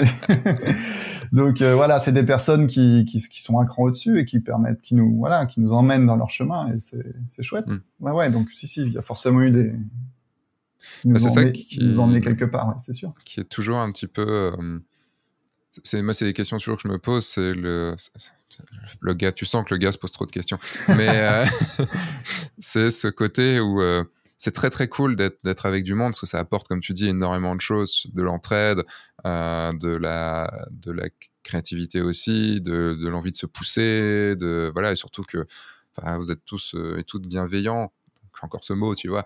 Enfin vous avez envie de enfin je, je sens pas de jalousie ou de choses comme ça, tu vois, ou enfin, en tout cas, je, je suis pas dedans, donc je sais pas, mais le. Non, c'est plutôt cool. toutes les personnes avec qui j'ai pu parler sont des, des personnes très intéressantes et plutôt des belles personnes. Donc, euh, je me dis, euh, ma question, elle est vraiment pas du tout orientée, elle est pas du tout là pour dire c'est bien ou c'est pas bien. Hein. C'est vraiment euh, juste essayer de réfléchir un tout petit peu au fait de est-ce que si on est en groupe, forcément, quand on est en groupe, on va s'uniformiser un petit peu. C'est aussi pour ça que dans ma vie, j'aime pas les groupes parce qu'il y a ce côté euh, masse. En fait. Mais en même temps, en groupe, on avance aussi beaucoup plus vite et on, et on s'entraide aussi beaucoup quand il n'y a pas de tu vois de genre un leader qui euh, qui a qui, tous les autres à, sa botte quoi ce qui est pas le cas ici euh, d'avoir en fait ce, ce pool de gens ultra créatifs ultra forts ultra bah, euh, voilà, enfin, il n'y a pas, il a pas, il a pas à chier en fait. Hein. c'est vraiment, enfin, vous êtes, euh, vous faites partie des bons. Euh, bah, d'avoir ce truc qui peut pousser aussi beaucoup et ça peut être comme une fusée, tu vois, qui, qui permet. C'est ça, c'est ça. Puis comme je te disais, vu qu'on partage nos, nos expériences parfois plus plus malheureuses, on, ça, on apprend, donc on, on progresse. Et effectivement, il y a peut-être le, le, problème et le sujet que tu souhaites certainement aborder, c'est l'uniformité ou qu'on on aurait tendance à faire la même chose. Mais au final, on a tellement de vécu professionnel qu'on arrive à s'en détacher, qu'on a réellement clairement nos, styles très différents. William ne fonctionne pas du tout de la même manière que, moi ou que Cécile ou, ou que David, clairement, et ça se ressent. Hein. et c'est parfois même euh, hyper intéressant de voir comment quelque chose qui a fonctionné euh, chez quelqu'un d'autre euh, fonctionne aussi chez soi, alors qu'on a pris deux chemins totalement différents, que ce soit en marketing, en, créativité ou en, technique pure. C'est assez, c'est assez bluffant. Et au final, on a, on a aussi nos, évolutions de carrière euh, qui sont qui sont pas les mêmes. Et euh, parfois, on, évolue, on, réajuste et on s'aperçoit qu'on prend une direction totalement différente, mais qu'on a ce socle commun où on peut euh, donc en discuter. Et puis euh, se projeter sur euh, d'autres possibilités de, par exemple en marketing ou en, hmm. ou en prise de vue où on peut voilà on, on, vient se faire une petite piqûre de rappel chez le voisin tiens au fait là je crois que je me suis un peu égaré sur mon tu peux m'aider et, c'est non c'est super bien c'est génial hmm. En fait, ouais, ce que, mais, enfin, je, je, suis totalement persuadé du, du, du bien fondé de, de, la chose et de, enfin, de tout ce que ça peut apporter. Euh, c'est vrai que dans la, ça m'évoquait ce sujet-là parce que euh, il y a quand même un truc où, tu vois, il y a un moment, j'ai eu euh, plusieurs d'entre vous euh, en même temps, enfin en même temps, assez d'affilée, et, c'est vrai que il y a ce style fearless, tu vois. Il y a, y a, comme il y a un, y a un style d'autres d'autres concours ou d'autres trucs comme ça, mais euh, on a toujours besoin de rentrer dans les cases. Évidemment, tu, tu, peux me montrer deux photos fearless qui vont pas être du tout les mêmes au final, mais euh, il y a quand même un, un, style, comme il y a un noir et blanc un peu fearless, comme il y a un, tu vois, il y a il y a une certaine. Le truc, c'est que, est-ce que, ma question, c'est plutôt, est-ce qu'il est y a une uniformisation due à ça? Ou est-ce que, comme il y aurait une uniformisation sur Insta, où en gros, on fait aussi ce qui marche, et donc on montre ce qui marche Et tu vois, sur Insta, pour marcher, il faut s'uniformiser. Faut, faut, on en discutait hier avec mes élèves, c'est que malheureusement, sur Insta, maintenant, il faut faire ce, que Insta, ce qui marche sur Insta, et potentiellement, du coup, la même chose que beaucoup, beaucoup d'autres personnes. Quoi. Je pense pas, je pense pas, parce que clairement, on a vraiment tous un style, euh, même s'il est orienté fearless, mais orienté fearless, moi, ça me, ça me dérange un petit peu ce terme, parce que parce qu'on joue pas, c'est un concours hein, déjà. Faut mettre euh, pour les auditeurs qui qui connaissent pas, c'est un concours de photos de mariage, euh, voilà, qui permet de de valoriser son travail, mais on joue pas de la même manière tous. Donc déjà, on n'appréhende pas ce concours de la, de la même manière l'un et l'autre. l'un ou les autres. Euh, et du coup, du coup, du coup, moi, je le verrais pas de la même manière que, que, que, que Will ou Franck, par exemple. Euh, Franck qui joue plus d'ailleurs, par exemple. euh, donc du coup, en fait, ce socle, ce socle fearless, je pense qu'il est, il est même plus, euh, il a même plus lieu d'être. Et euh, les, les, photos que tu vas voir sur le site de William ne vont absolument pas ressembler aux miennes, ne vont pas absolument pas ressembler à celles de David, qui a un style très marqué. Ou donc non, on s'est affranchi de ça. Hein. On s'est affranchi de ça, je pense. Chacun dans notre dans notre manière de ouais, dans notre évolution professionnelle. On, s'en est clairement affranchi. Alors au début, certainement, hein, on était, c'était un peu notre, le truc mainstream, notre goal. Maintenant, c'est vraiment non, on est, on est des personnes. Avant, et avant même, enfin, quand on se rend compte, on n'est même plus des photographes, on est des copains. Donc ça, hmm. des fois, on parle même pas de photos, clairement. Ah, c'est ça l'essentiel, j'ai envie de dire. Donc euh, du, coup, euh, du coup, ce, ce gang photographe, euh, Ouais, il y a la partie. C'est un gang d'amis au final. C'est un gang d'amis et puis de temps en temps on parle de photos. Et on organise parfois aussi ici des journées où on va parler d'un thème précis euh, qu'on aimerait faire évoluer ou, aborder ensemble.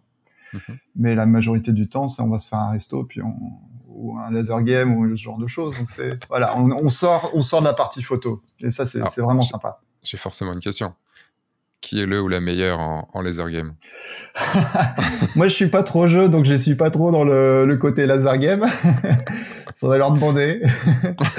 en si, en c'était quoi les trucs où tu dois sortir de des escapes Des escape games. Euh, ouais. Alors, à qui je dois me confronter en escape game Il y a y a Aurélie qui habite vers Kroll qui, est pas mal. ok. Jonathan. Ça, c'est mon domaine, les escape games. bon, bah, tu verras. Là. Elle sort, elle sort bien, elle sort du lot. que si je l'ai un jour sur le podcast, euh, je lui ferai un podcast escape game. Genre, tu ne pourras pas, tant que tu n'auras pas trouvé l'énigme, tu ne pourras pas arrêter le podcast. Quatre heures après. Bon, c'est fini là. Et ouais, du coup, tu disais euh, que euh, ça t'apportait du coup, enfin, tout ce que tu viens de dire. le, est-ce qu'il y a d'autres choses que, que ça t'apporte vraiment le fait d'être en, en groupe comme ça, d'avoir ce, groupe soudé d'amis du coup? Ouais, de la confiance, la confiance en soi, parce que parfois quand on est euh, on est peut-être isolé ou qu'on a on n'a pas la chance d'avoir des, personnes qui font le même métier que soi autour de autour de, dans son entourage. Euh, le moment où on a des petits coups de mou, on se remet en question parce que ça arrive toujours à tous dans, dans sa carrière professionnelle. Euh, c'est bien de pouvoir se reposer sur de, des amis qui peuvent te rebooster ou, ou t'aider ou, te faire avancer sur un point qui, sur lequel tu bloques ou, ou tu perds en assurance. Euh, ils sont là pour toi, donc c'est c'est le rôle d'un ami, c'est le rôle euh, et le fait que ce soit dans la photo, parce que en parler à ses parents, à sa famille, euh, ils, ils peuvent pas forcément comprendre et nous aider. Là, du coup, c'est vraiment, c'est des, ouais, on a, on sait qu'on a des piliers autour qui peuvent nous, nous filer un coup de main, notamment en fin de saison de mariage quand elles sont bien chargées. Ces gens-là ne, ouais, me comprennent, on se comprend. Et du coup, c'est hyper plus facile.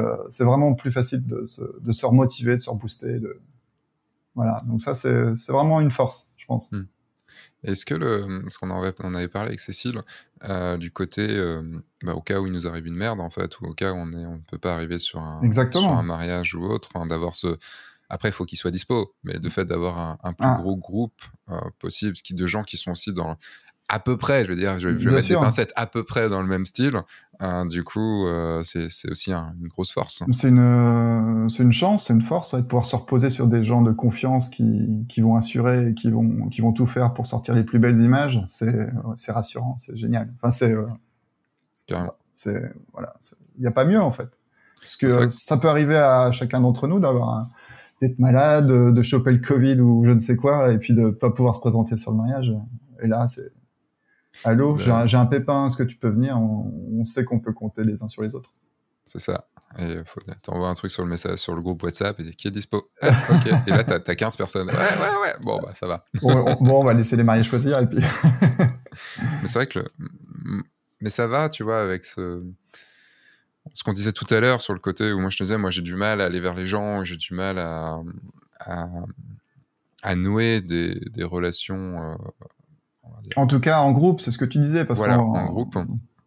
Et même à nouer des relations longues, on va dire, euh, euh, dans, d'entretenir, on va dire, ces, relations. Je reviens sur, le, sur le, ma soirée du Nikon Film Festival où, où ça a été un. je suis très très content d'y aller. J'ai rencontré des nouvelles personnes, mais j'ai surtout rencontré, revu, pas rencontré, mais revu plein de personnes qui, qui étaient présentes et que, du coup que je connais. Et euh, pourtant, tu sais, j'ai pas encore de pied dans le cinéma. vraiment. J'ai un orteil peut-être qui arrive, mmh. tu vois, tout ça. Et j'étais dans une salle avec une salle qui fait quoi Peut-être 3000 personnes, j'en sais rien. Enfin, tu vois, une grosse, grosse salle. Et, euh, et d'avoir plein, que des gens motivés par le cinéma. Tu vois, que des petits jeunes qui arrivent et qui en veulent, qui en veulent, qui en veulent, quoi. Et, euh, et en fait, ce qui est drôle là-dedans, c'est que j'ai pu revoir plein de gens. Et encore, j'ai sûrement pas vu tous ceux, toutes les personnes que je connaissais. Il y a des gens, ah, t'y étais Bah ouais, on aurait pu se voir, mais en fait, non. Et euh, j'ai noué pas mal quand même. C'est là où tu vois que au fur et à mesure du temps, tu as noué quand même pas mal de contacts, même si c'est pas des, amis que tu revois, euh, tu vois, tous les euh, deux mois ou trois mois ou autre, et que genre tu les revois une fois tous les deux ans ou tous les trois ans. J'adore le et on se revoit, hein, et pas dans trois ans. et puis les vies, les vies, ouais, chacun sa vie. C'est ça, mais, c'est chouette, ça veut dire que ça marche. C'est des gens qui ont la même motivation que toi, donc. c'est ça. Enfin, ce que je veux dire par là, c'est que c'est aussi très motivant parce que toutes les relations que tu as pu te faire dans ta vie, c'est euh, des, relations qui peuvent un jour te rebooster, qui peuvent un jour t'aider, qui peuvent un jour être là pour un projet que tu veux, comme tu seras potentiellement là aussi pour, pour ces gens-là, euh, s'ils ont besoin d'une aide sur un truc, ou que tu peux leur apporter un contact ou autre. Quoi. Bah toi, tu dois le savoir avec tous tes workshops et puis tes, euh, tout ce que tu, enfin tous tes élèves en tout cas qui peuvent, qui doivent te ramener beaucoup de, de, gratitude et de moments, enfin ça te permet de, de grandir et d'être, de te sentir dans, un, dans une sorte de groupe aussi finalement. C'est marrant parce que en fait c'est un autre type de groupe, tu vois. C'est un groupe quand tu es, quand es formateur ou autre, tu es dans un groupe dont tu es le chef. Ok. Tu vois. Différent. Donc t'es pas dans le groupe, tu es quand même à part du groupe. Et c'est ça qui moi me va en mariage, euh, c'est que sur un mariage, je suis totalement, euh, je suis totalement pas le Sébastien de, de, la vie de tous les jours. Je vais vers les gens, je discute avec les gens, j'ai aucun problème tu vois ce que je te disais, le petit, le petit sourire un petit peu, le, sourire, tu sais, à, la Terminator, quoi, le sourire mmh. mal, euh, mal fait, pas maîtrisé. En fait, il marche bien en mariage, simplement parce que je suis le photographe, je suis en dehors des gens et j'ai ma mission, c'est d'être là pour faire des photos et d'aller vers les gens. Tu vois, j'ai une raison, en fait. Ok, t'es C'est pas le Sébastien de tous les jours, c'est le Sébastien photographe. Et ça, ça me fonctionne beaucoup mieux. Et, euh, et donc, les, j'ai le droit d'être là. Et est-ce que tu, en fait, on revient sur ce que tu disais exactement. C'est la confiance en soi qui fait que tu as le droit ou pas d'être là. Tu te donnes le droit, tu te dis que tu te dis que tu as le droit ou pas. Ouais, tu es crédible dans l'espace qui t'est dédié, en fait, ton arène de mariage. ouais, c'est ça. Je serais dans, dans, un camp de réfugiés ou même, tu vois, quand j'étais à Bali, je, je m'étais donné la mission d'aller vers des gens pour faire des, des portraits. J'en ai fait. Mais ça a été une. Ouais, tu t'es pas fait plaisir peut-être. Bah, je me suis tu forcé. Fait, tu t'es fait plaisir en image, mais en comment dire, c'était peut-être peut-être moins à l'aise. Je sais pas. Est-ce qu'il faut que je m'avoue qu'au final, euh, faut que j'admette que c'est pas pour moi. Hein, ouais, ou peut-être de trouver un autre axe. Tu te mets dans un coin de rue avec un et puis t'attends que les gens passent devant toi. Enfin, il y a des millions de possibilités. Faut faut voir celle que tu trouves la plus la plus naturelle pour toi? Moi, j'ai toujours fait en sorte que les gens viennent à moi. Euh, donc, du coup, aller vers les gens est plus compliqué. C'est vrai. Bon, on va, on va changer de sujet. euh, on a non, mais c'est hyper intéressant. Hein. C'est vraiment, pour moi, c'est passionnant ce genre de, de discussion. Et de... Bah, complètement. Après, bon, on est, ça fait une heure déjà. On est, on va faire, on va aborder d'autres sujets. On pourra en discuter bien plus après, mais je pense que on a, le... Il y a une question que je voulais te, poser au tout début, on a enchaîné un peu sur autre chose, on est parti sur les émotions tout de suite. Euh, tu pourras peut-être y répondre très vite, hein, cette question, c'est pourquoi tu shootes des mariages? Alors, ouais, grosse question. Euh... Déjà, pour le contact humain, c'est vraiment... J'aime bien, en fait, j'aime bien être au milieu de des gens. Alors, va savoir pourquoi, je peux pas te dire, c'est comme ça, je suis tout le temps, j'aime bien, voilà, j'aime bien naviguer dans les après, il y a être au milieu des gens et être au milieu des gens. Sur un mariage, c'est, euh, tu vois, je, fais les extrêmes, mais entre un mariage et un camp de réfugiés, c'est pas du tout les mêmes situations et, les mêmes gens. C'est pas les mêmes situations, mais c'est pour moi, c'est la même chose. C'est le. je, je, je, pars à la, à la découverte de d'histoires familiales, de, de, de choses plus tristes euh, pour le camp de réfugiés ou, ou pas, ou même des fois là c'est l'inverse. Hein, les camps de réfugiés, euh, ils étaient dans une galère pas possible, mais ils étaient joyeux. Enfin, ils avaient des, ils passaient des bons moments. Ils, se, il y avait des choses très simples où ils étaient vraiment ravis, vraiment heureux en fait, faire à cuisiner faire à cuisiner pour la famille, euh, j'ai vu des moments très très forts. Alors peut-être des fois dans les mariages, tu te dis que c'est un moment joyeux, et puis il y a parfois des moments qui sont plus, plus difficiles. dessus, quoi. ouais, voilà. Donc euh, en fait, c'est de, pour moi, ce qui est important, c'est la, la, découverte, découvrir des nouveaux univers, des nouvelles personnes, quel que mm. soit le, le contexte. Et, et, du coup, sur, est-ce que du coup sur le mariage aussi, c'est découvrir des nouvelles personnes? Le contexte est toujours un petit peu globalement le même. C'est plutôt, bien sûr, c'est généralement c'est festif, c'est un moment important familial, bien sûr. Hmm. Et il y a, y a, que ça, il y a que le fait de, enfin que. Non, non, non, bien sûr, il y a, y a l'aspect financier aussi. Le mariage, c'est un domaine de la photo qui est, qui est, qui est plutôt rémunérateur quand, euh, quand tu arrives à faire ton, ton trou dans ce milieu-là, quand tu arrives à, voilà, à, proposer un travail cohérent qui plaît à beaucoup de gens et qui permet de de toucher une clientèle qui, correspond à, ta cible. Enfin, c'est euh, il y a une part euh, clairement euh. Clairement financière qui, qui est hyper intéressante. Moi, je fais, je fais, de, la, je fais de la photo aussi, par exemple corporate ou de mode ou d'entreprise autour. Donc, je vois les, les différentes les différentes sphères et les différents métiers. C'est clair que le mariage est le plus plus rémunérateur sans sans langue de bois. Hein. Moi, je, je, suis très. Le, mariage, c'est le plus. Toi, tu es donc. Est-ce que tu veux dire juste une moyenne de ta moyenne de prix? Mon, mon panier moyen se trouve entre 4000 4500 euros. Ok. Voilà. Et donc pour euh, pour une journée de, de prestation. Pour une journée de prestation, oui, bien sûr. Ok. Le, donc ce qui fait quand même un bon un bon budget, bien au-dessus bien au-dessus de la moyenne. Et de toute façon, enfin voilà, c'est euh, moi j'espère qu'on va tous aspirer à ça euh, qu'on va tous pouvoir monter les prix et euh, parce que être à 1000 balles ou à 1200 balles c'est juste pas là tu vois c'est pas, rémunérateur c'est ça le truc arriver à des, à des montants comme ça c'est quand même plus rémunérateur pourtant je me, moi je me serais dit que le pour l'avoir pour avoir fait du corporate euh, après ça dépend quel corpo on fait hein, bien sûr évidemment mais j'aurais l'impression que le corpo était plus rémunérateur dans le sens un peu moins de temps à y passer Hein, parce qu'il n'y a pas tous ces. Enfin, tu fais un rendez-vous de préparation, mais il n'y a pas potentiellement tous ces mmh. rendez-vous de préparation, d'y passer forcément toute une journée, une grosse journée. Enfin, quand j'en faisais, en tout cas, moi j'ai l'impression que le c'était plus rémunérateur. Ah ouais, non. Pas pour moi en tout cas, peut-être que je me débrouille moins bien du côté corpo, mais non, non, pour moi c'est clairement le, le, mariage, parce que généralement moi là, je, voilà, j'ai, quand je shoot un mariage, j'ai peut-être souvent, enfin j'ai souvent le jour avant, enfin le, le welcome dinner et le, et le brunch derrière. Donc, euh, mon panier augmente euh, assez significativement. Ok. Oui, parce que c'est 4005 pour le, enfin, pour, la, pour la journée, ça rajoute. Ok. Euh, ton... Donc du coup, si je résume, tu fais du mariage, je vais résumer de façon ultra merdique, pour rencontrer des gens et pour le pognon. et eh bah euh, ouais, ouais, si. Et puis non, non, enfin j'aime, j'aime vraiment ce milieu. J'aime. en fait, ce que j'aime, c'est c'est essayer de différentes choses. Donc, j'aime bien le mariage, j'aime bien le corpo, j'aime bien les voyages, j'aime, j'aime diversifier ma photo. Hmm. C'est ça qui est, qui est le plus important, en fait. Et je, bien évidemment, je me suis aperçu que le côté le plus rémunérateur, c'est le mariage, donc j'ai mis le plus d'énergie là-dedans. Mais euh, à moyen terme, je vais certainement bouger parce que mon, mes, mes aspirations euh, créatives ou autres euh, vont prendre le pas sur l'aspect financier et peut-être que je souhaiterais voilà m'éclater plus sur un type de photo hmm. différent en fait.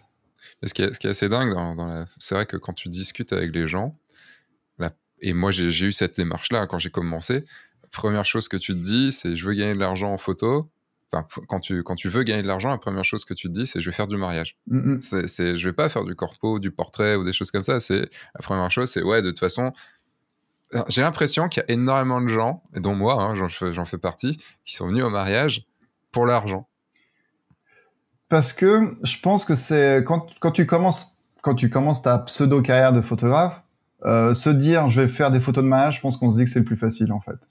C'est là, ah ouais.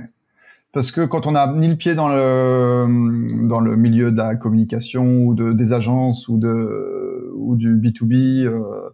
c'est assez compliqué de mettre en place une stratégie, de pouvoir mettre un pied dedans et se pouvoir se sentir crédible dans un milieu qu'on découvre, qu'on connaît pas. Tandis que le mariage, on connaît tous quelqu'un qui euh, qui va se marier, ou on a tous un ami qui a déjà fait de la photo de mariage, et on peut se dire que c'est euh, voilà, on peut tous tester en fait, et même si et puis au fur et à mesure, on s'aperçoit que c'est bien plus compliqué qu'on ne le pense. Bah, et on s'aperçoit que le voilà, que c'est qu'il y, a de tout et de rien, et puis qu'on peut vraiment créer des trucs incroyables. Et puis et puis au final, on s'aperçoit que c'est le métier, c'est un des plus durs. Bah ouais. C'est un des plus durs, un des plus techniques, un des plus changeants. Faut s'adapter, faut s'habituer, faut. Ouais. Mais en même temps, moi, ce que j'entends aussi souvent chez les, débutants, c'est euh, le stress que procure aussi. Euh, il y en a beaucoup qui me disent ah non, moi je veux pas faire de photos de mariage, c'est trop stressant. Dans le sens où il y a cette euh, cette pression, et c'est un autre sujet dont, j'ai envie de parler mm-hmm. avec toi, le, cette pression de pas rater le moment, de rendre les photos, de tu vois si tu dis bon bah faire, je vais faire du portrait bah, au pire, pire du pire, euh, t'as merdé ta séance portrait, euh, tu, tu, en, tu en offres une nouvelle et puis euh, tu retournes faire du portrait. quoi. Ça reprend juste du temps pour la personne. Le mariage, tu sais très bien qu'ils font pas le refaire juste parce que t'as merdé les photos. c'est clair, non mais c'est clair. C'est clair, t'as cette notion de stress. Alors, je pense que avec l'expérience, notamment nous, enfin, on, on l'a quasiment plus ou assez rarement ou sur des, des moments très spécifiques. Euh, mais oui, c'est tu stressais au début Ouais, oui, oui, oui, clairement. Je stressais, euh, je stressais avec surtout des appareils photo qui étaient moins performants aussi. L'autofocus, on est loin, on est à des années-lumière de ce qui se fait maintenant. Euh, donc, euh, euh c'était. T'as commencé avec quoi? J'ai commencé avec un 40D, je crois, Canon 40D. Donc c'était, on est loin de, des hybrides. Mais en même temps, c'est pour ça que c'est super intéressant pour moi de repasser en argentique au moyen format et d'aller shooter des trucs pas possibles dans des endroits où, ben là, si je me loupe, je vais pas refaire le voyage, quoi. Il y a un côté unique aussi. Euh, donc, passer de l'un à l'autre, de, de, de, pouvoir revenir à ses bases, c'est hmm. hyper, euh, c'est hyper rassurant de voir que ça, au final, revenir à ces bases, c'est un sujet dont j'aimerais parler aussi avec toi, vu qu'on en a déjà pas mal parlé quand on s'est vu la dernière fois. À un moment, tu parlais de compte à rendre sur un mariage. Donc, euh, cette sorte de, pression de devoir rendre des photos, euh, ou de, rendre, enfin, t'es payé pour quelque chose. on est payé, c'est un client qui nous paye, donc on, a, on doit restituer quelque chose, c'est sûr. Comment tu, tu enfin, c'est quoi pour toi le, à part le fait de devoir rendre des photos, quel est toi le, est-ce que tu sens que tes mariés une exigence euh, particulière? Est-ce qu'ils ont Est-ce que tu sens que tu as des, vraiment des comptes à rendre sur un mariage Non, non. Moi, en tout cas, ce qui est important pour moi, je, ce qui est important pour moi, je vais, je vais, élaborer mon, mon fil d'idée. Ce qui est important pour moi, c'est de leur proposer une expérience. Ça, c'est vraiment, en tout cas, c'est ce que je, souhaite au fond de moi, euh, au-delà des photos. Si je leur procure une bonne expérience, que je m'éclate, les photos, je sais qu'elles seront là. Donc ça, y a, c'est clair et net. Euh, le plus dur pour moi, ce sera vraiment de leur créer une expérience sur mesure et de passer un bon moment avec eux. Donc en fait, c'est tout le à côté de la photo. C'est tout le à côté de la photo qui permettra à la photo d'être euh, d'être encore plus euh, plus poppy entre guillemets, d'être euh, ils vont se rappeler du moment où j'ai proposé euh, quelque chose et la photo va arriver peut-être un mois après et ils vont dire ah ouais, ils vont se rappeler aussi du, du moment de l'expérience. Je, je, pense que c'est ça au fur et à mesure on, on se au début on on stresse parce que il y a ouais ah, avant de, avant de, de, parler de tout ça est-ce que une autre question? Est-ce que pour toi, il y a quand même des photos dans le mariage, encore maintenant? Et j'aimerais bien aussi la réponse du, au début de ce que tu pensais. Mm-hmm. Est-ce qu'il y a des photos obligatoires sur un mariage? En tout cas, ça, je le définis avec les mariés. Ça fait partie de mon petit questionnaire. Donc, j'attends de voir, de connaître leurs photos qu'ils imaginent obligatoires. Mm-hmm. Et ensuite, j'aime beaucoup en discuter avec eux pour essayer de les réorienter quand j'estime que euh, c'est peut-être pas forcément des, des, photos fondamentales. Et puis des fois la, la liste euh, diminue ou s'agrandit. Enfin c'est voilà. Donc au moins j'ai ce qu'ils attendent. Moi je leur propose euh, ma vision et à partir de ça on fait un mix et on Donc ça c'est les photos obligatoires de les mariés. les photos par, exemple ils vont me dire pour nous c'est hyper important la sortie de l'église. Je vais leur dire mais oui effectivement pour moi aussi elle est importante celle-là. En plus je peux être créatif donc ok. Euh, imaginons qu'une euh, des mariées me dise euh, la photo ou je sais pas le gros plan au 100 mm macro de, de la bague qui glisse sur le doigt, elle est importante. Et là, je vais leur dire, bah pour moi, elle est peut-être pas pas si importante que ça parce que je vais préférer prendre le contexte, voir vos amis au fond qui rigolent parce que tu n'arrives pas à enfoncer la bague. Donc ça, j'en discute avec eux, j'essaye de réorienter sur sur ma manière de photographier qui est qui est importante à mes yeux et qui qui permettra de raconter une histoire et qui est pas mm. forcément l'image cliché qu'ils ont du vu de, de X ou Y euh, site euh, de mariage peut-être parfois has ou autre. Voilà. Enfin, en tout cas à mes yeux. Donc je vais essayer de les, réorienter. Et cette photo qui au début leur semblait euh, un impondérable devient euh, est balayée complètement par ma mon expérience et mon expertise entre guillemets. Est-ce que c'est pas ça quand? Est-ce qu'au début, tu avais, par... avais cette même. Euh, enfin, Bien sûr que non. Au début, je faisais. Euh, j'étais dans une démarche différente parce que je, je leur demandais moins ce qu'ils souhaitaient. J'étais plus. Euh, j'étais j'étais un peu flou dans ma manière de photographier, on va dire, un peu plus. J'avais pas trop de de contexte, enfin de, de, de cadre. Là maintenant, j'aime bien cadrer quand même. Euh, c'est mieux pour un photographe. C'est mieux pour un photographe, effectivement. Et du coup, s'il me demandait la, la, photo macro, je, je, la faisais, quoi. Je m'exécutais. Euh... Est-ce que tu, genre, tu étais en stress au début, euh, sur tes, tes, premières années de mariage, tu étais en stress au moment de l'échange des alliances? Et putain, je bien sûr. Faut que je faut que je Parce que la, la, photo de la macro euh, qui dure euh, deux secondes parce que tu leur as pas expliqué qu'il fallait prendre leur temps euh, et qu'il faut changer d'objectif parce que j'avais qu'un boîtier. Et, ouais, c'était un stress phénoménal. C'était une, une, horreur. Ah, c'était une horreur. mais putain, mais je l'ai pas eu. Et là, tu fais comme les vidéastes. Je l'ai jamais fait, hein, mais euh, tu l'as fait faire photographes le font. Allez, on la refait. non, mais je leur fais faire, euh, tu sais, au moment où j'avais des trois petites techniques hein, quand même. C'est voilà, avant que tout le monde sorte de l'église, tiens, on je peux la refaire encore mieux. Je crois qu'il y a une belle lumière. Et puis au final, ça passait crème en fait. mais ça, je veux plus faire ça en fait. Moi, j'ai pas la démarche de demander aux mariés les photos qu'ils veulent. Euh, après, je suis dans une démarche où vous me faites confiance. En gros, vous m'engagez, je fais ce que je veux. Et euh, enfin, en discutant évidemment beaucoup avec eux, et s'il y a des choses qui leur sont importantes, euh, voilà. Mais mais j'ai pas un questionnaire, tu vois, comme toi. Alors le questionnaire, c'est c'est succinct hein, dans, dans le sens quelles sont les photos impondérables. En fait, c'est pour moi avoir une se mettre à leur place. Pour eux, qu'est-ce qu'ils imaginent de leur mariage? Ça me permet de me positionner avec leur regard et de comprendre. Euh, je, je, saurais par exemple que le, le, moment où la petite fille va emmener le truc, c'est important pour pour eux. Donc ça va m'orienter en fait sur la manière de, de shooter, de ne pas louper de moments qui pourraient euh, qui pourraient regretter en fait, qui vont attendre en fait. Mais après, ils ont bien conscience que si j'ai des choix à faire, je leur explique bien, si j'ai des choix à faire sur un moment euh, clé pour eux, mais que je vois quelque chose qui est un peu plus extraordinaire à mes yeux, euh, ils ont pris conscience que je, je, mon aspect créatif et ma, ma volonté va primer sur euh, leurs photos attendues. Donc ça, c'est une explication qui était, qui était menée en amont en fait. Ouais, c'est ça. En fait, il y a deux, deux histoires euh, qui me reviennent en tête, euh, une de William et une de Franck. Euh, sur la sortie de l'église, tu parles de la sortie de l'église tout à l'heure. une, William expliquait qu'il s'était placé dans l'église, ou le temple, je sais plus, en hauteur pour avoir les mariés qui sortent, mais genre, t'as pas les, les invités, t'as vraiment juste les, les mariés qui sont dans l'embrasure de la porte, mais vus de derrière. Donc on a l'impression qu'ils sont seuls. Voilà. Et tu as l'autre histoire de Franck où, euh, il racontait qu'il était, il s'était mis euh, sur un, étage en face pour pouvoir faire la photo euh, de loin, une photo spécifique qu'il voulait. Si, si, je dis pas de bêtises, et que j'attribue la bonne photo à la bonne personne. Normalement, oui. Et euh, sinon, ils me taperont dessus. Hein. Ok, William, vous pourrez me taper dessus. Y a ils, vont, ils, vont, rigoler surtout. Et comme, et comme, comme c'est toi, je, je sais qu'ils vont l'écouter ce podcast normalement. Euh, donc, j'ai pas intérêt à faire dire de bêtises. Le... Et en fait, il y a ce choix, tu vois, ce choix de se dire, je veux faire quelque chose de créatif à ce moment-là, je veux tenter le truc.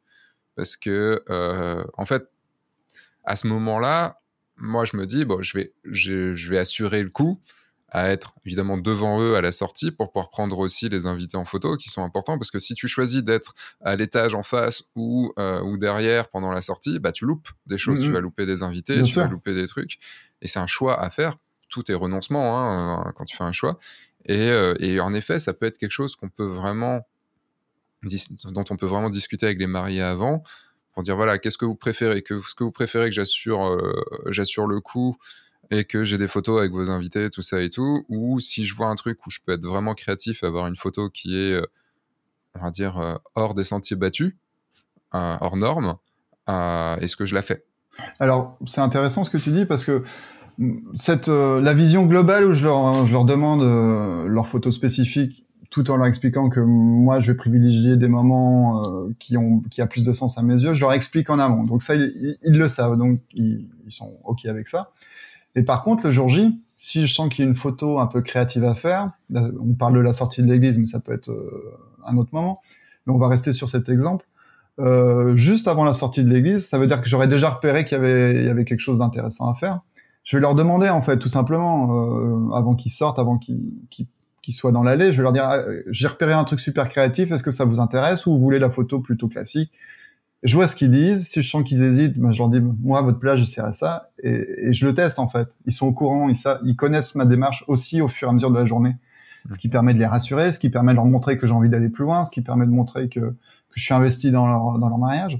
Et il y a un autre élément aussi euh, que Franck et William ont peut-être ont peut-être euh, ont peut-être évoqué, c'est le fait qu'il y a aussi parfois tu shootes avec un second shooter, ce qui te permet de te libérer euh, au niveau créatif et puis que ton second va shooter la sortie classique Mm. qui saura certainement peut-être même mieux faire que moi. et toi, tu vas te concentrer sur l'aspect plus créatif où tu vas essayer de chercher un angle, une lumière ou quelque chose de plus voilà mm. qui sort des sentiers battus. Donc, oui, si on a un second, c'est certain que c'est plus facile. Je sais que William et Franck travaillent beaucoup comme ça, mm. étant étant passé dans leurs mains aussi. on ne veut rien savoir. Enfin, si, on veut tout savoir, mais on ne veut rien savoir. On a bien euh, rigolé, ça c'est sûr. on a passé des bons moments. Ça a l'air, ça a l'air.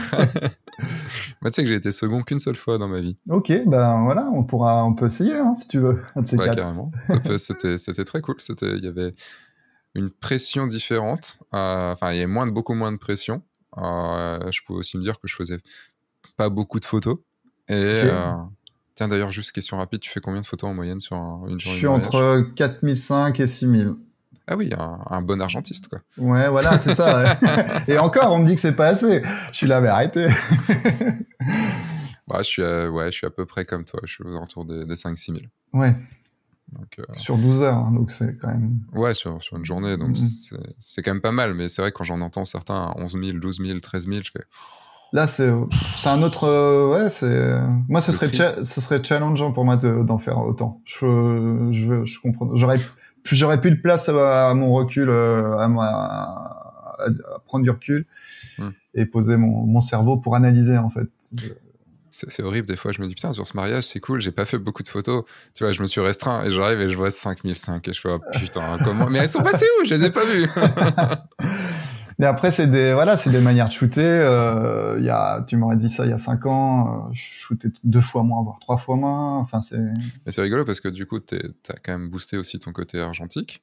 Exactement. généralement, ce qu'on entend, c'est que quelqu'un qui fait de l'argentique à côté va forcément moins shooter parce que la photo est plus importante du fait du prix de la photo et de, devoir et de devoir changer la pellicule tous les 30, 30 euh, Toutes les 16, même pas, sur du moyen format, ouais, du 16. Donc ça veut dire que tu peux pas non plus shooter plein de fois. Euh, puis le bah process est plus lent, donc Justement, c'est cette euh, cette dualité qui m'intéresse à fond. Quand je vais en voyage, je sais que j'ai un autre j'ai un autre outil et je vais m'adapter à cet outil. Et c'est 2 euros le clic, hein, en gros, entre l'achat de pellicule développement. T'en accès, tu passes ton temps à changer les pellicules et du coup, tu shootes vraiment moins. Tu shootes avec, euh, là, tu shootes avec ton cerveau, quoi. Tu... Mm. Et puis, tu loupes plein de moments. Mais ces moments-là, tu sais que tu les as loupés. Ça fait partie de l'expérience aussi. C'est pareil, on en revient au même.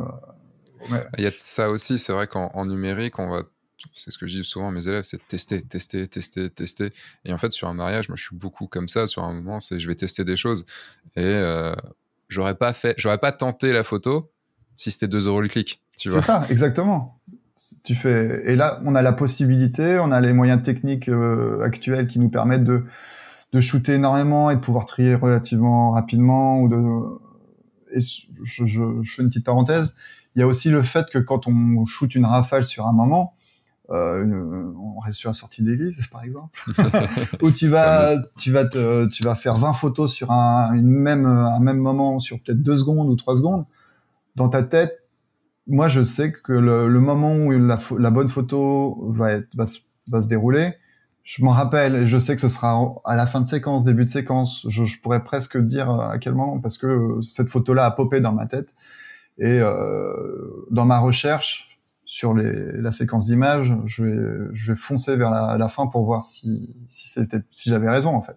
Hmm.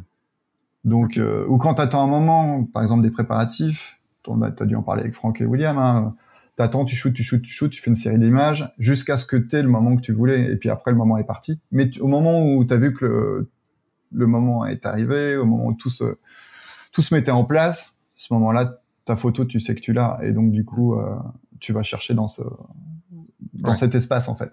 Là, du coup, c'est en dehors de la journée de mariage, mais j'étais en shooting. Euh, on était dans un blizzard total. Enfin, on n'était pas dans un blizzard total. On était en... Il y avait beaucoup de vent.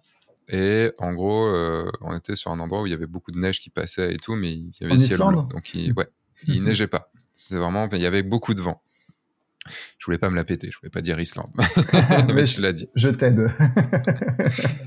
et, euh, et, en fait, le, il y a ce truc, mais ça, ça, marche pour tout en fait, ça marche pour tous les endroits, mais ce moment-là était spécifique parce que en fait, on a dû arrêter au moment où j'avais ma photo. C'est au moment où, ou pire, au moment où j'allais avoir ma photo. On a dû arrêter parce que les conditions étaient beaucoup trop compliquées et que, bah, à force de se prendre des petits, alors c'était pas des, des, pierres, mais c'est des un peu de neige gelée, donc euh, dans la gueule, euh, il y a un moment, tu, ouais, ça bah suffit là. Marié, c'est un peu compliqué. Et, euh, et, en fait, ça faisait quoi, 2, 3 minutes, 4 minutes qu'on était là. Enfin, je regarde les logs du, des, photos, mais je tournais autour, je cherchais, on était, on, ça fait une espèce d'avancée de, digue imaginons une digue, mais pas autour de l'eau, mais autour d'une mer de neige, tu vois. Et euh, c'est tout blanc autour, tu avais juste cette digue qui était sur la neige, où il y avait ce vent qui passait, et avec un énorme soleil, puisqu'il était genre midi ou un truc comme ça, et un, un gros, alors pas au zénith, mais un petit peu quand même sur le côté. Donc plutôt compliqué en termes de lumière, et euh, je cherche, je vais un peu dans tous les endroits, j'ai fait marcher, tout ça et tout, jusqu'au moment où bon, dans ces moments-là, faut oser le truc, faut y aller en contre-jour direct euh, et que tu cherches. Et, c'est là où tu vois le contre-jour, les volutes de, neige qui viennent. Il y a tout euh, qui se met en place. Tout se met en place. Tu sais que là, putain, il faut encore allez, 30 secondes, 40 secondes pour les mettre en position bien comme il faut parce que maintenant tu sais que tu as ta photo et tout. Donc on n'est pas sur un aspect reportage, on est vraiment sur, de la, sur une séance couple. Euh, et tu es là et, et ah oui, mais faut arrêter. Et tu sens que tu n'auras plus rien d'eux parce que. Euh, ouais, t'es arrivé au bout. C'est arrivé au bout de, de, ce qui pouvait endurer. Et euh, bon, ça va, j'ai une, j'ai une photo correcte quand même. Mais, euh, oui, tu as ton safe shot, ce qu'on appelle le safe shot. Euh, ça, ça tu l'as, mais t'aurais, euh, enfin, tu te serais écouté, tu aurais pu prolonger pour arriver à, à l'ultime, quoi. C'est ça, ça il y a eu une minute de plus, c'était, c'était nickel, quoi. Mais on n'a pas toujours cette minute de plus, mais ce que, ce que tu voulais dire par, enfin, ce que Franck voulait dire, c'est vraiment le côté où, en effet, on va, on va travailler et à nous de trouver le bon angle, le bon truc. Et pour ça, il faut tester. Tiens, ça, non, ça me plaît pas, il faut peut-être que je me décale un peu. Tiens, attends, si en plus là, elle arrive comme ça et qu'il y a ce truc-là et tout, tu vas chercher au bout de, d'un peu de temps. C'est là où tu ok, c'est bon, mm, mm. j'ai mon shoot. Et puis surtout, tu auras toute ta démarche euh, qui va, qui va être prise, qui va être capturée. Et dans chaque partie de ta, de ta recherche, tu pourras trouver des belles images aussi. Donc, mm. euh, c'est pas des photos perdues en fait. Non, c'est sûr. Après, c'est juste beaucoup plus de temps au, au plus, Exactement. donc, ok. Donc, pour toi, pas de. Les seules photos, on va dire, obligatoires, ce serait, les, ce serait des, des, thèmes, on va dire plutôt, genre, euh, c'est important que sur la. Je sais pas, que j'ai une photo avec telle personne euh, ou euh, que même pas ça non non moi les moments importants enfin en tout cas dans ce petit questionnaire ce sera plus euh, des moments voilà les préparatifs l'entrée de l'église des moments forts je pour les personnes je leur explique que moi le jour J je serai à leur disponibilité je tourne je fais mon je fais ce que je veux mais que s'ils ont besoin d'une photo spécifique ils viennent me voir ils me tapent sur l'épaule pardon euh, il me tape sur l'épaule et puis euh, et puis je, réalise cette photo qui sera plus voilà plus convenue on va dire. Il y a un autre aspect dont je voulais parler qu'on a dont, dont, dont, on a beaucoup parlé quand on s'était vu la dernière fois. C'était euh, tu as fait un mariage euh, qu'on va appeler bas budget. Euh, donc c'est-à-dire que le budget du mariage était assez bas et c'est normalement pas du tout la clientèle que tu as. Moi c'est un sujet qui m'intéresse qui m'intéresse beaucoup parce que ça fait longtemps que je me dis bon ok je suis sur des mariages. Alors j'ai pas que des mariages au budget je suis même pas sur enfin j'ai rarement des mariages au budget. Et quand on dit au budget c'est pas du très très haut budget hein, c'est on va dire plus sur des 50 60 000 enfin entre 50 et 100 on va dire je suis plus aux alentours moi des 35 40 entre 30 et 40 000 le, mariage. budget global. Hein. Oui, budget global. Oui, hein, que tout le monde comprenne. J'aimerais bien que ça soit entre 30 et 40 le mariage. Euh, du coup, euh, j'en ferai 5 dans l'année, c'est bon. et, euh, mais ça m'arrive aussi d'être sur des mariages plus bas budget. Et du coup, toi, est-ce que tu peux nous raconter un petit peu ce mariage que tu as pu faire et nous dire un petit peu bah, les, ce que ça t'a apporté, parce que tu as même réussi à avoir des photos en concours grâce à, sur ce mariage-là. Euh, pourquoi tu l'as accepté aussi? Est-ce que tu, peux nous en dire un petit peu plus? Ouais, c'était euh, une, super expérience. En fait, euh, il y a des, des, personnes qui sont venues vers moi, qui m'ont demandé de photographier leur mariage. Donc tout de suite, moi, je leur ai dit, bah, rencontrons-nous. Voilà, le, le, premier. Vu que c'était des gens de Villeurbanne. Donc du coup, j'avais aucune notion de budget à l'époque. Enfin, il y avait pas. Villeurbanne, là où tu habites. Là où j'habite, en fait. À côté de Lyon. Juste à... en fait, ils habitaient pas loin de chez moi.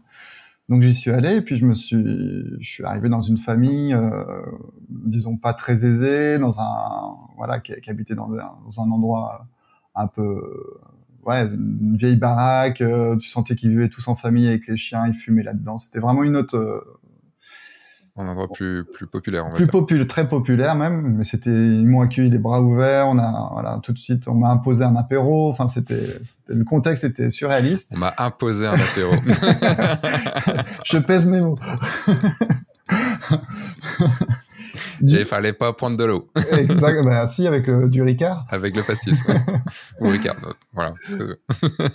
et du coup, c'était pour moi, c'était surréaliste. Et je me suis demandé comment ils étaient, euh, en, en, regardant mon site, comment ils avaient pu se projeter, en fait, euh, sur leur mariage. Et oui, t'avais trouvé parce que tu étais à côté. Certainement, dans le, dans le moteur de recherche, mais euh, je, je, leur ai bien demandé s'ils étaient allés voir mon site, et effectivement, ils l'avaient visionné. Euh, et au final, c'était tellement surréaliste que ça m'a ça m'a intrigué. je me suis dit, mais c'est ouais, est-ce que est-ce que je peux poursuivre cette expérience jusqu'au bout en fait? Pourquoi pas? Ce serait un challenge.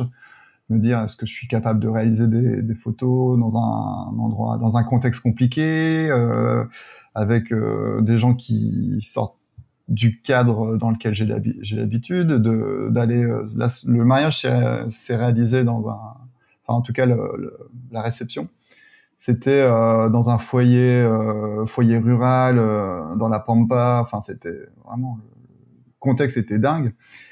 Et bah, j'ai voulu j'ai voulu vivre l'expérience jusqu'au bout et de, de voir si j'étais capable de de prétendre être photographe de mariage dans toutes les conditions d'être un photographe 4x4 entre guillemets. Photographe 4x4 c'est joli ça Et euh, bah, l'expérience était concluante. Hein. Je me suis déjà, je me suis éclaté la journée parce que j'avais carte blanche, je faisais absolument tout ce que je voulais. Enfin, c'était. Oui, parce qu'il faut quand même se dire que c'était euh, souvent on, on, travaille plus avec des mariages bas budget euh, parce que ce qu'ils veulent n'est pas du tout ce qu'on, ce que nous on veut, on veut faire. Enfin, le moi, je sais pas de ton expérience, mais en tout cas, mon expérience, quand j'ai eu, j'en ai pas eu beaucoup, mais quelques matchs très bas budget, euh, où euh, bah, du coup il faut absolument 1000 photos de groupe, il faut absolument... Euh, alors que là, la photo des alliances, il la faut absolument, parce que s'il l'a pas, t'as beau avoir les méga belles photos, du, les plus belles photos du monde, si tu as pas cette photo, t'es qu'une grosse merde. Euh, enfin, j'exagère, mais c'est un peu ça. Donc là, en fait, ils étaient extrêmement ouverts à ton style, ils adoraient ton style, et pour eux, la photo, ce que tu m'avais dit, pour eux, la photo était très importante. Exactement, la photo était très importante parce que la maman avait eu un, un, un pépin, son photographe de mariage à l'époque avait, je sais pas qu'il avait foutu, il avait perdu les clichés. Enfin bref, elle, a pas, pas eu ses photos de mariage ou c'était des photos euh, qui correspondaient pas à ses attentes. Et du coup, elle s'était dit, pour elle, c'était hyper important de voilà de mettre euh, une partie du budget, en tout cas la quasi-totalité du budget dans la photo, on va dire. Je me suis accommodé de ça en me disant, bah, je suis la pièce maîtresse du mariage, et, en même temps, ils m'ont laissé carte carte blanche. Donc c'était euh, c'était absolument génial. Je me suis retrouvé dans des situations pas possibles à déjeuner avec eux le, le matin, faire le barbecue au-dessus de la, robe de mariée. Enfin bref, c'était juste euh, surréaliste. Mais j'ai eu des photos, euh, des photos qui représentaient vraiment leur journée et avec des éclairages quand même merdiques. Et j'ai pu, j'ai pu m'en sortir et j'ai, voilà, j'ai dû, j'ai dû faire preuve de créativité et de technique pour pallier à, l'environnement, chose que j'avais presque plus l'habitude en fait. Oui, parce qu'en fait, euh, quand on est sur des beaux mariages avec des, dans des beaux endroits, euh, voilà, en fait, c'est entre guillemets facile. Hein, le, après, il y a le stress des mariés, il y a possiblement des mariés qui sont un peu, qui, qui, vont pas se lâcher ou autre. Ça, c'est encore une autre histoire. Mais quand on est dans un bel endroit, c'est sûr qu'entre euh, photographier un habillage dans un, dans une superbe chambre de château euh, avec du volume sous le, enfin, le plafond assez haut, euh, des belles tentures, des, choses belles, comme ça. des belles entrées de lumière et, euh, et euh, la chambre de gosse. Euh, Exactement, avec, le sac Tati, les bouteilles de Ricard en fond, enfin bref. Les, les, murs roses. Ouais, c'est ça. Sur ta photo. les murs roses, le chien qui passe, le papa en slip. Et au final, j'ai du, du vrai reportage. Est-ce que tu as stressé pour ce mariage-là? Pas du tout. Pas du tout? Pas du tout. Je me suis dit, je fais tout au mieux. Enfin, ouais, je, je, je, je, je me dédie à, ce, à ce mariage et je vois, je vois ce qui se passe en fait.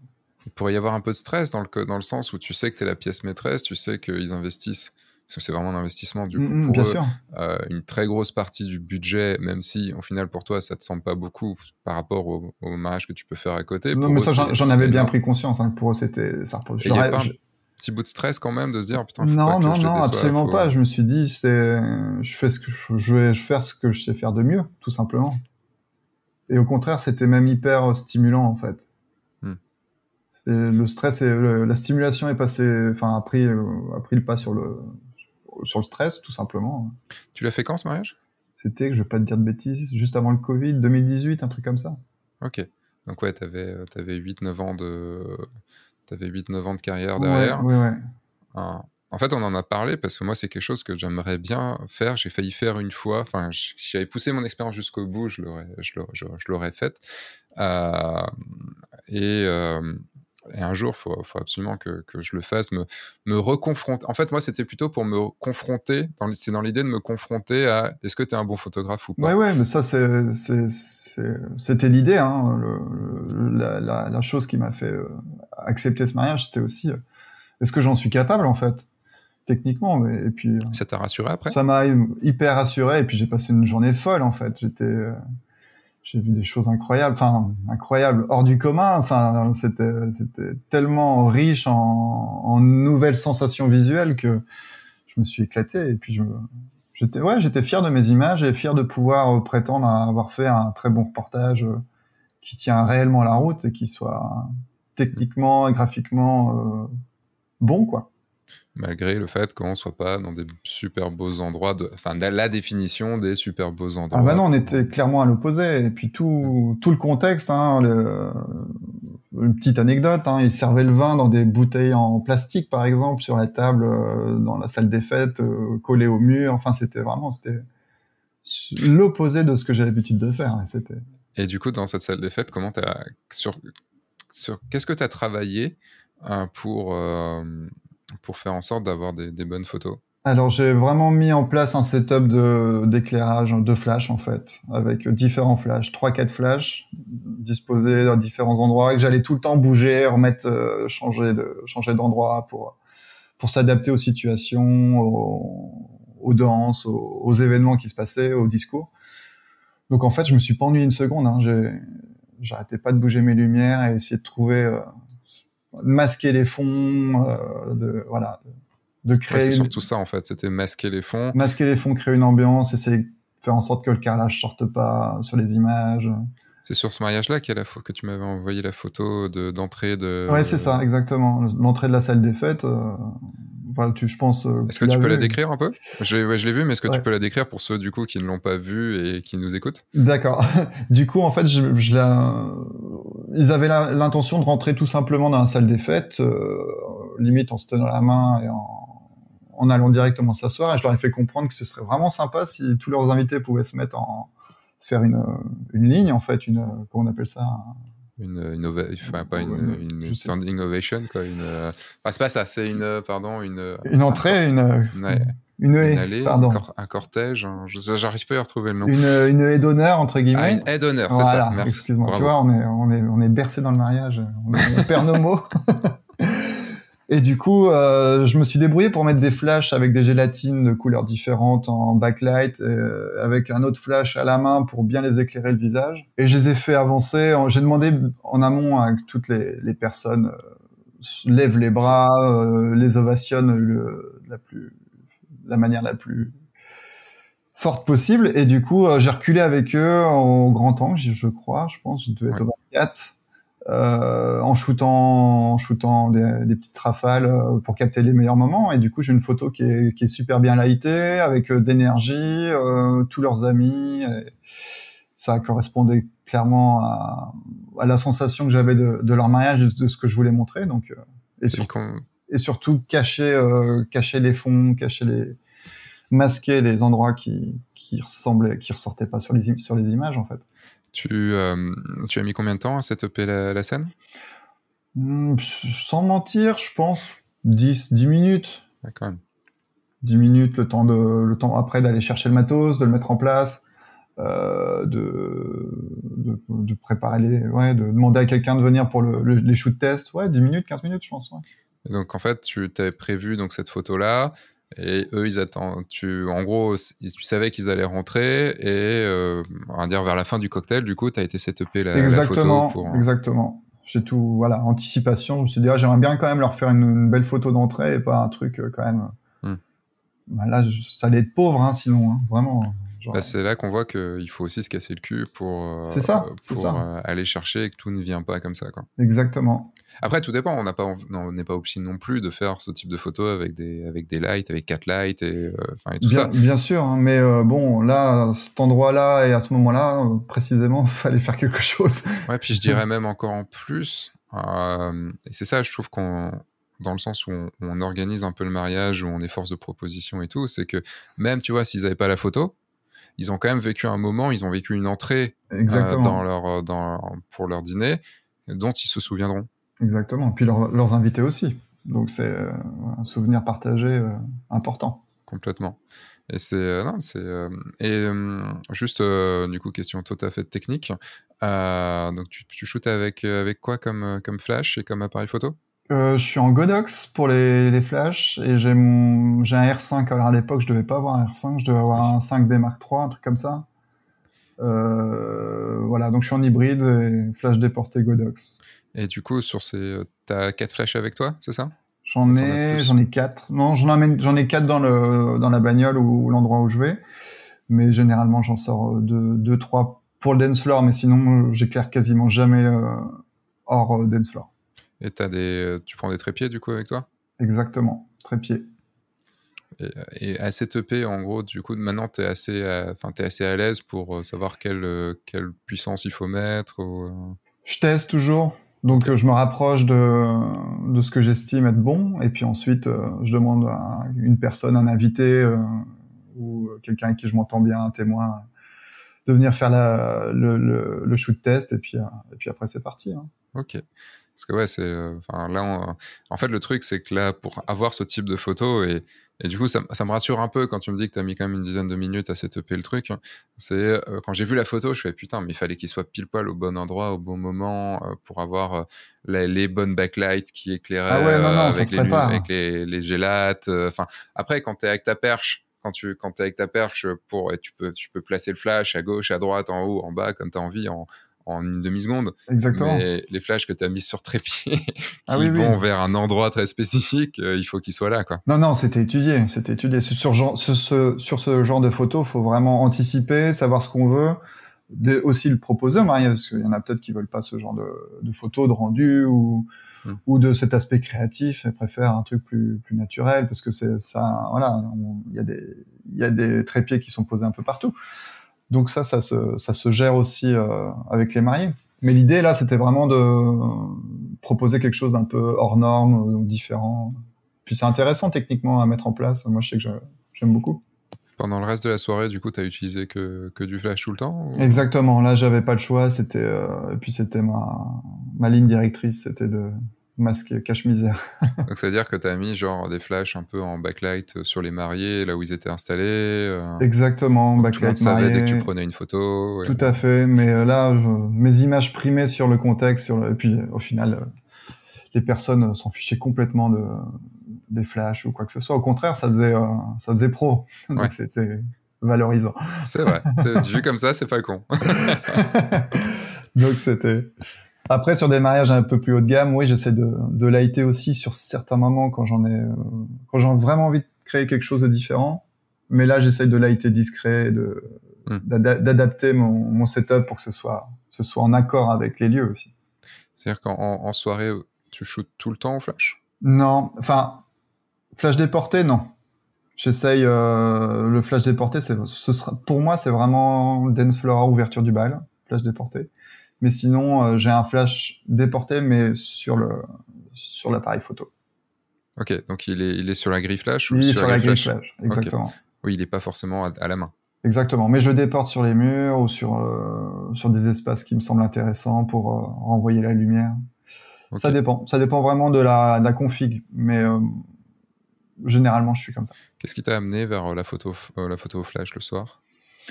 La photo flash le soir, c'était que je m'étais aperçu que beaucoup d'images étaient manquaient de profondeur, de, de, de modeler et de, de piquer, de quand je shootais sans flash. Donc du coup, je voulais vraiment augmenter la qualité des images restituées euh, et que ça reste quand même avec un, une sorte euh, d'éclairage euh, naturel entre guillemets. Je voulais pas du flash direct comme beaucoup de comme mm. beaucoup de photographes, hein, donc il faut fallait trouver des, des astuces. Et il y avait un mec qui avait sorti, je pourrais vous retrouver le, je pourrais te retrouver le truc. Je dois l'avoir là si ça t'intéresse. Dois... Un mec qui avait sorti un bouquin il y a quelques années et que j'avais trouvé hyper intéressant sur la photo de flash. Neil Nikirk, Neil Nikirk, ouais, c'est un, vieux, un vieux gars en fait qui a, qui a, fait de la photo de mariage, qui fait de la photo de de corpo, de portrait et qui euh, qui a sorti un bouquin sur la photo de flash euh, sur le vif entre guillemets. Et ce bouquin-là, je, je l'ai dévoré et j'ai vraiment essayé d'appliquer très tôt. Euh, donc il y a, y a de ça au moins 7, 8 ans, 9 ans, ces techniques-là et puis qui me suivent encore actuellement et qui permettent euh, d'élaborer, de mettre en place des lumières de manière facile, rapide et que ce soit quali en fait. Ok. on mettra le, on mettra le, lien, on mettra le nom du livre dans le, dans la description le flash a toujours été, enfin, pour moi, une petite hantise. Euh, ce, qui est, ce qui est assez rigolo, c'est que j'ai commencé avec du flash à la con. J'ai arrêté parce que ma griffe flash ne marchait plus. Ok. Et, euh, enfin, en tout cas, la griffe avec le, avec le, flash dessus, parce qu'on déportait, il, marchait. Mais du coup, j'ai pas fait de flash pendant des années et des années. Et je me suis remis au flash un petit peu plus tard avec les, les B2 de, de Profoto. Ouais, super, du bon euh, matériel, ça. Du bon matériel, mais du coup, lourd un petit peu, parce qu'il y, mhm. y avait le gêné, il y avait tout ça, quoi. Enfin, le gêné. Batterie, on va dire. Batterie. Ah, et maintenant, du coup, avec les A1 et les, les A10, ah, c'est vrai que après, ils sont extrêmement qualitatifs et, précieux. On va pas faire comme euh, comme Alison Barnes, en faire du, aller, aller, à en péter un par mariage. Il faut mieux pas, sinon as intérêt à le facturer cher ton mariage. et euh, du coup, le, du coup, je m'y suis de plus en plus mis. Et c'est vrai que il y a une histoire d'énergie le soir. Euh, c'est est-ce que tu as l'énergie d'aller setuper tout ça, d'aller placer tes flashs. Euh, c'est une histoire de salle aussi, parce que le truc, si la salle est grande, en fait, j'aime bien les salles petites euh, pour danser et tout, parce que tu peux les placer contre les murs, les placer à certains mmh. endroits. Alors que quand la salle est grande, tu es obligé d'être avec trépied. Et le trépied, si t'as pas d'autres endroits pour pouvoir les mettre, et le problème du trépied, c'est que si les gens dansent, ils, peuvent, se prendre les pieds dedans. C'est ça. Mmh. Et du coup, c'est, ça devient très vite chiant, en fait. Bah, c'est, l'histoire de compromis, en fait. Faut savoir, euh, faut analyser très vite la situation et savoir qu'est-ce que tu souhaites comme rendu, est-ce que c'est possible, est-ce que ça va gêner les gens. Et là, hmm. bah, moi, j'ai plusieurs options qui me permettent de, voilà, de, d'être, euh, d'être opérationnel pour euh, les différentes situations, hein, ça c'est, sûr. Et puis après, si tu as des mariages où tu as un second ou un assistant, quelqu'un qui te tient une perche, c'est différent. Donc hmm. il y, a, y, a différentes manières de, de voir les choses en fait. Vraiment. En tout cas, c'est un autre, euh, un autre domaine. Mais c'est euh, c'est quelque chose à creuser parce que ça permet vraiment de, de monter son, son, son niveau en photo, notamment de soirée, hmm. et de pouvoir euh, avoir aussi des images très naturelles en éclairage pas naturel en fait. Ouais. moi, ça vraiment, ça m'a ouvert les yeux hein, le, truc de ce mec là. Ok, bah, je vais. de restituer de la le lumière naturelle en, dans un environnement avec une lumière, euh, puis un flash. Parce que je me suis toujours dit, tu vois aussi que euh, bah, déjà, enfin, c'est sûr, on n'est pas obligé hein, d'utiliser du flash. hein, c'est juste, euh, euh, enfin, sauf, quand il n'y a pas du tout de lumière. Mais bon, maintenant les appareils photo nous permettent quand Mhm. même d'aller à des à des ISO assez euh, assez monstrueux et en plus maintenant, je sais pas si t'as vu, mais dans la dernière mise à jour de Lightroom, il y a il y a le, la réduction de bruit par IA. Ouais, Euh, oui. qui là, j'ai viens de faire une vidéo sur le sujet enfin, quand on enregistre en fait la vidéo est sortie il y a deux jours et euh, puisque le, la, le- la mise à jour c'est d'avril 2023 du coup Ah, c'est euh, tout, tout récent. hein. ah ouais c'était il y a samedi ou Mm. vendredi dernier ça permet de, de pouvoir euh, pas mal réduire tout ça aussi et donc de pouvoir shooter avec des optiques lumineuses euh, Moi, ce qui me, ça m'embêtait, enfin, ce qui m'embêtait plus, c'était le manque de modelé, en fait. Ouais. Euh, après tout dépend de la lumière aussi présente Bien sûr, mais globalement, quand tu as moins de lumière, c'est plus flat et, et ça me manquait en fait. J'avais besoin de que mes images soient plus vibrantes, plus voilà, Mm. plus de plus de volume. ouais puis il y a des enfin tu vois par exemple j'ai fait un mariage fin octobre là bah, à 19h il faisait nuit à 19h j'ai sorti le flash en, en cocktail hein. c'était euh, Mhm. je pouvais pas faire autrement quoi donc, Bien sûr. euh, Bien sûr. Mais bien utilisé, c'est on, on peut ne pas le voir clairement. Bah, depuis que je le mets sur une perche euh, en déporté, je- j'adore ça. Enfin, c'est Ouais, c'est un rendu super quali en plus. carrément. Euh, un dernier point euh, que j'aimerais, euh, bon, il y avait plein d'autres points, mais euh, il y a un dernier point qui m'a, bon, ce qui est assez rapide. J'ai sur ton site, tu as une version française et une version anglaise. Non, avant dernier point du coup. Et le photographe de mariage à Lyon, en France et partout dans le monde, un regard créatif qui, qui révèle vos émotions.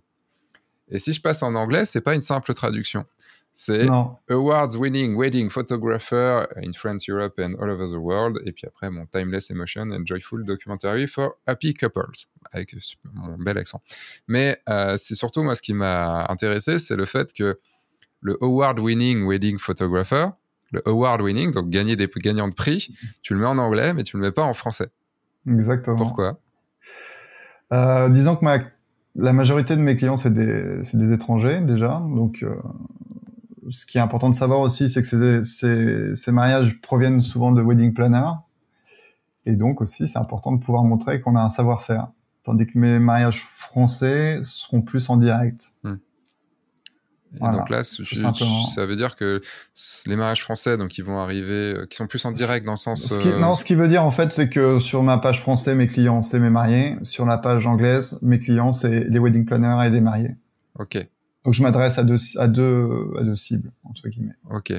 Et du coup, le fait. Et, euh, et je veux apporter de la crédibilité à mon, à mon activité euh, grâce à. Et tu veux dire qu'en France, du coup, ça n'apporterait pas forcément une grosse crédibilité? Je pense, je sais pas. En tout cas, je, c'est pas comme ça que je veux l'aborder. Je, ouais, sur le côté français. Euh, de toute manière, quand on va dans mon portfolio, on va voir forcément qu'il y a, parce que c'est nommé. Ce, Le fait que j'ai gagné différents awards, c'est nommé dans dans les différentes sections de, de mon site. Mais je veux pas. Je, je trouve que pour le, le marché français, de- le fait d'avoir des awards ou pas, ça, ça va pas influencer le.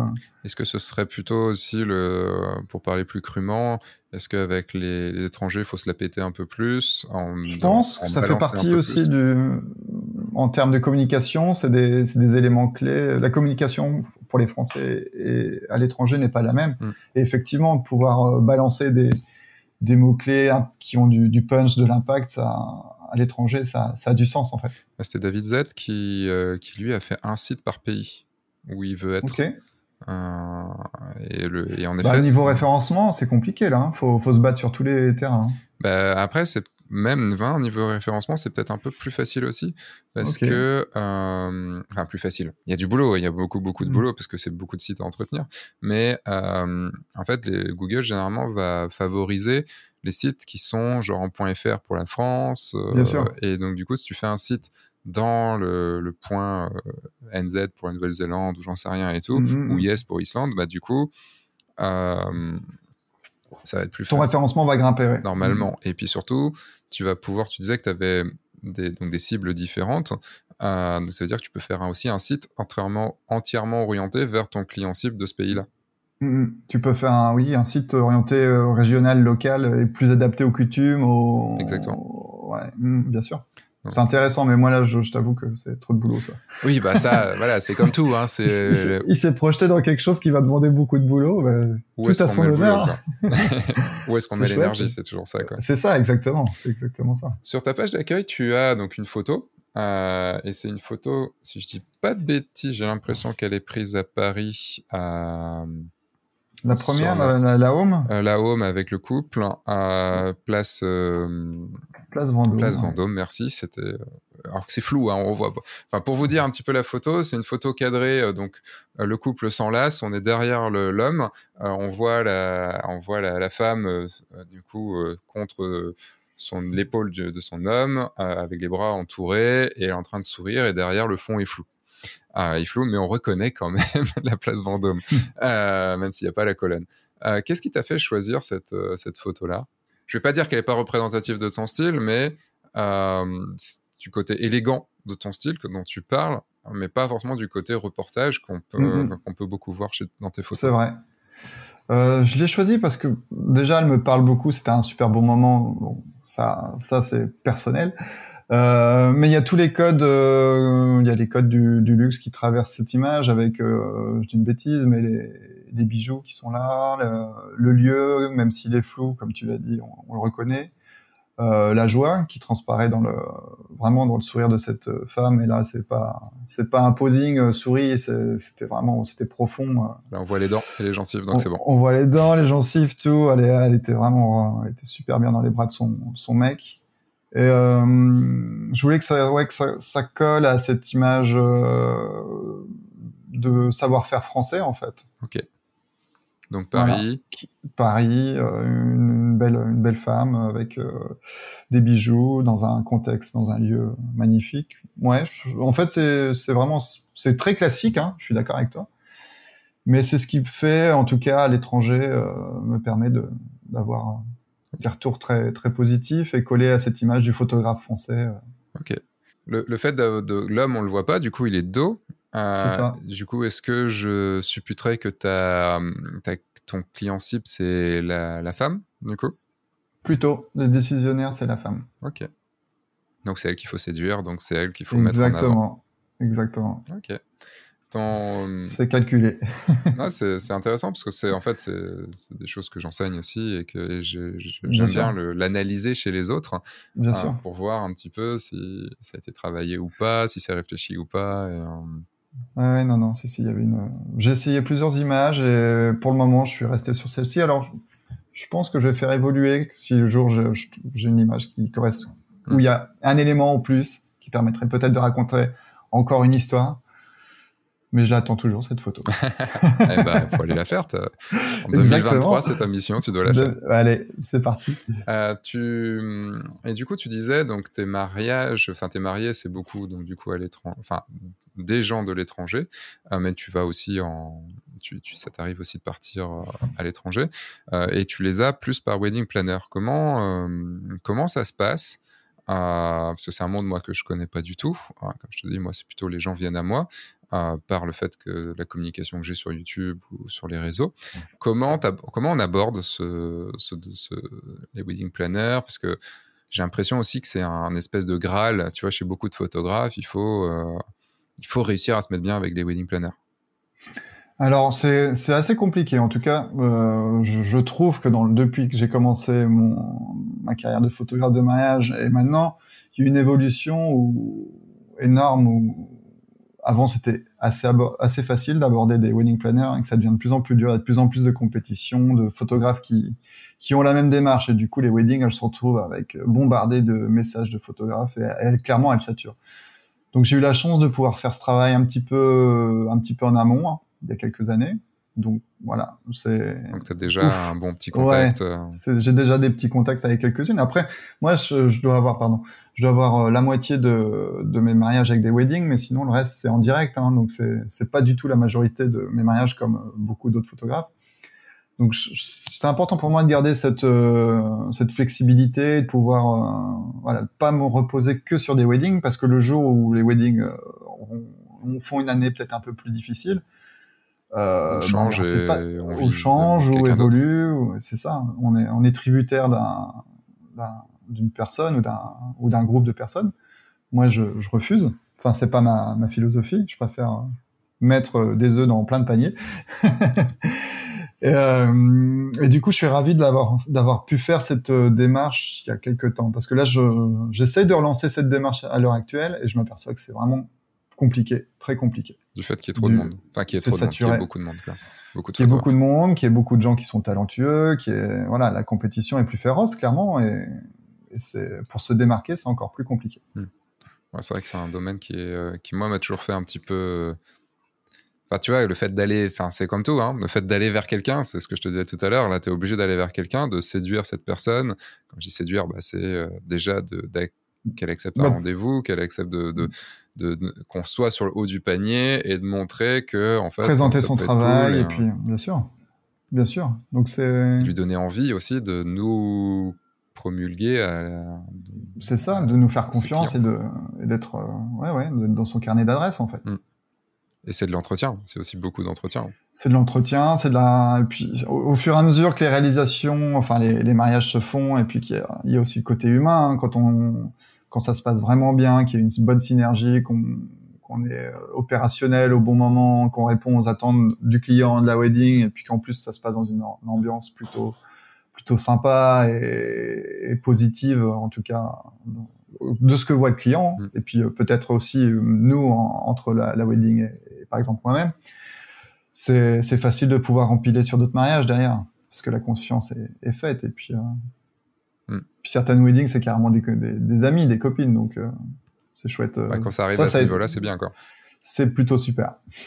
c'est le mieux, hein. de toute façon. Euh, c'est le mieux. On se dit, ouais, le copinage, tout ça et tout, mais en fait, le monde, de toute façon, il marche au copinage. Hein. on va toujours préférer mettre un ami ou une amie sur le, sur quelqu'un qu'on aime bien sur le, sur un projet plutôt. Bien sûr, parce que au-delà de l'aspect pro, on va passer un bon moment. Et puis, euh, à chaque fois, c'est des retrouvailles, c'est des, mm. c'est chouette. Franchement, c'est, quelque chose que je regrette pas du tout. Ouais. Ah, tu vois, moi qui aborde le monde du cinéma, c'est beaucoup, beaucoup de copinage, mais, dans le mauvais sens, mais aussi plutôt dans le bon sens. Dans le bon sens aussi. je vois, euh, j'ai déjà fait un projet.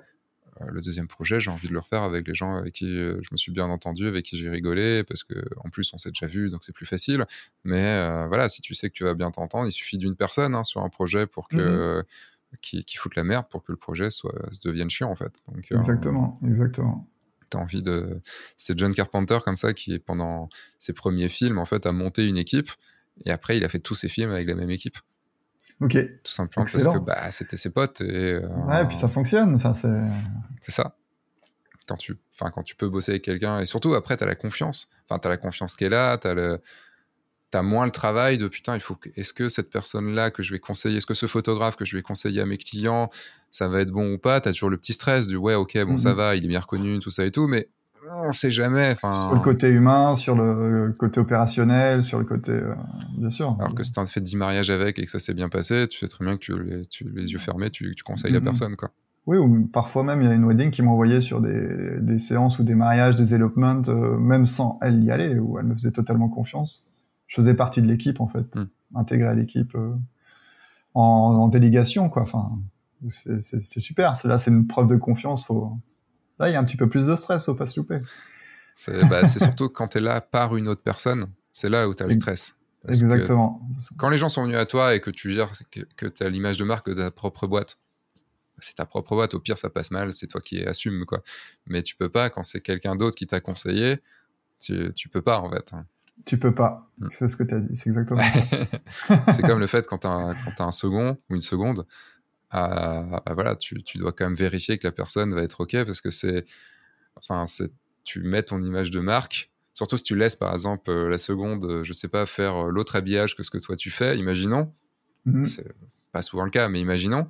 bah, du coup, il faut quand même que la personne soit va pas lâcher une connerie, va pas euh, faire un mauvais geste, enfin des choses comme ça. Bien sûr, bien sûr. Bon, après, il y a du savoir-vivre, hein, bien évidemment, mais bon, on sait jamais. j'ai, pu voir beaucoup de choses et le savoir-vivre n'est pas le même pour tout le monde. Hein. et tu le vois, il y a des photographes qui arrivent sans aucune, euh, sans aucun planning, sans aucune préparation, sans même limite avoir vu les mariés. Pour eux, c'est normal. Mmh, mmh, bien sûr. Et ça, c'est pas ma c'est pas ma façon de vivre, ma façon de, de bien vivre, quoi. Clairement. je suis d'accord avec toi. en, version vite, fait, réponse très rapide. C'est pas les questions de fin, mais en version très rapide. Euh, est-ce que tu as un pays préféré pour shooter euh, des mariages? J'aime beaucoup la Toscane. Ok. Ouais, je me suis marié là-bas aussi, donc il y a peut-être une petite part euh, d'affect. c'est quoi C'est l'histoire de couleur, de lumière, de, Ouais, la Toscane, c'est super. J'aime beaucoup le... la lumière qui est magnifique, la configuration du terrain tout en colline avec euh, des... des champs de blé, des, des cyprès. Enfin, c'est quelque chose qui me, qui me parle beaucoup. Ouais. Ok. Euh, quel est le, le J'invente des questions comme ça.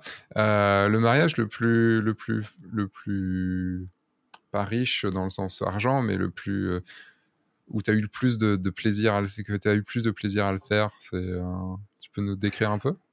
Il y en a un que j'ai en tête, peut-être parce que tu as parlé de l'image juste avant, donc la, la, photo de, ma, de ma home en fait, où, où c'était au Ritz à Paris et c'était un couple français, donc je, normalement c'est plus des étrangers, donc là c'était des Français, qui étaient vraiment extrêmement sympas, bienveillants, joyeux. C'était en pleine période de Covid et ils sont ils ont pas lâché l'affaire, ils se sont battus pour faire leur mariage. Euh, tout en, tout en restant hyper positif, avec les masques. J'ai des photos de dingue aussi qu'on qu gagné des prix où ils dansent euh, en plein Ritz avec euh, des masques de loup et de, enfin, ils avaient vraiment détourné le, le Covid en fait. Et euh, j'étais avec moi, un ami vidéaste, on s'est, on s'est vraiment éclaté. Super wedding planner et vraiment c'était une journée où c'était tout, tout tombait naturellement. J'ai, fait plein de magnifiques images. Et euh, ouais, c'est une expérience qui m'a qui m'a beaucoup plu. Non, j'avais jamais shooté au Ritz encore, donc que tout, tout, plein de petits points accumulés qui ont fait que c'était. Euh, Est-ce que c'est différent de, de shooter dans un hôtel, dans un mariage qui se passe dans un hôtel et un mariage qui se passe dans un domaine?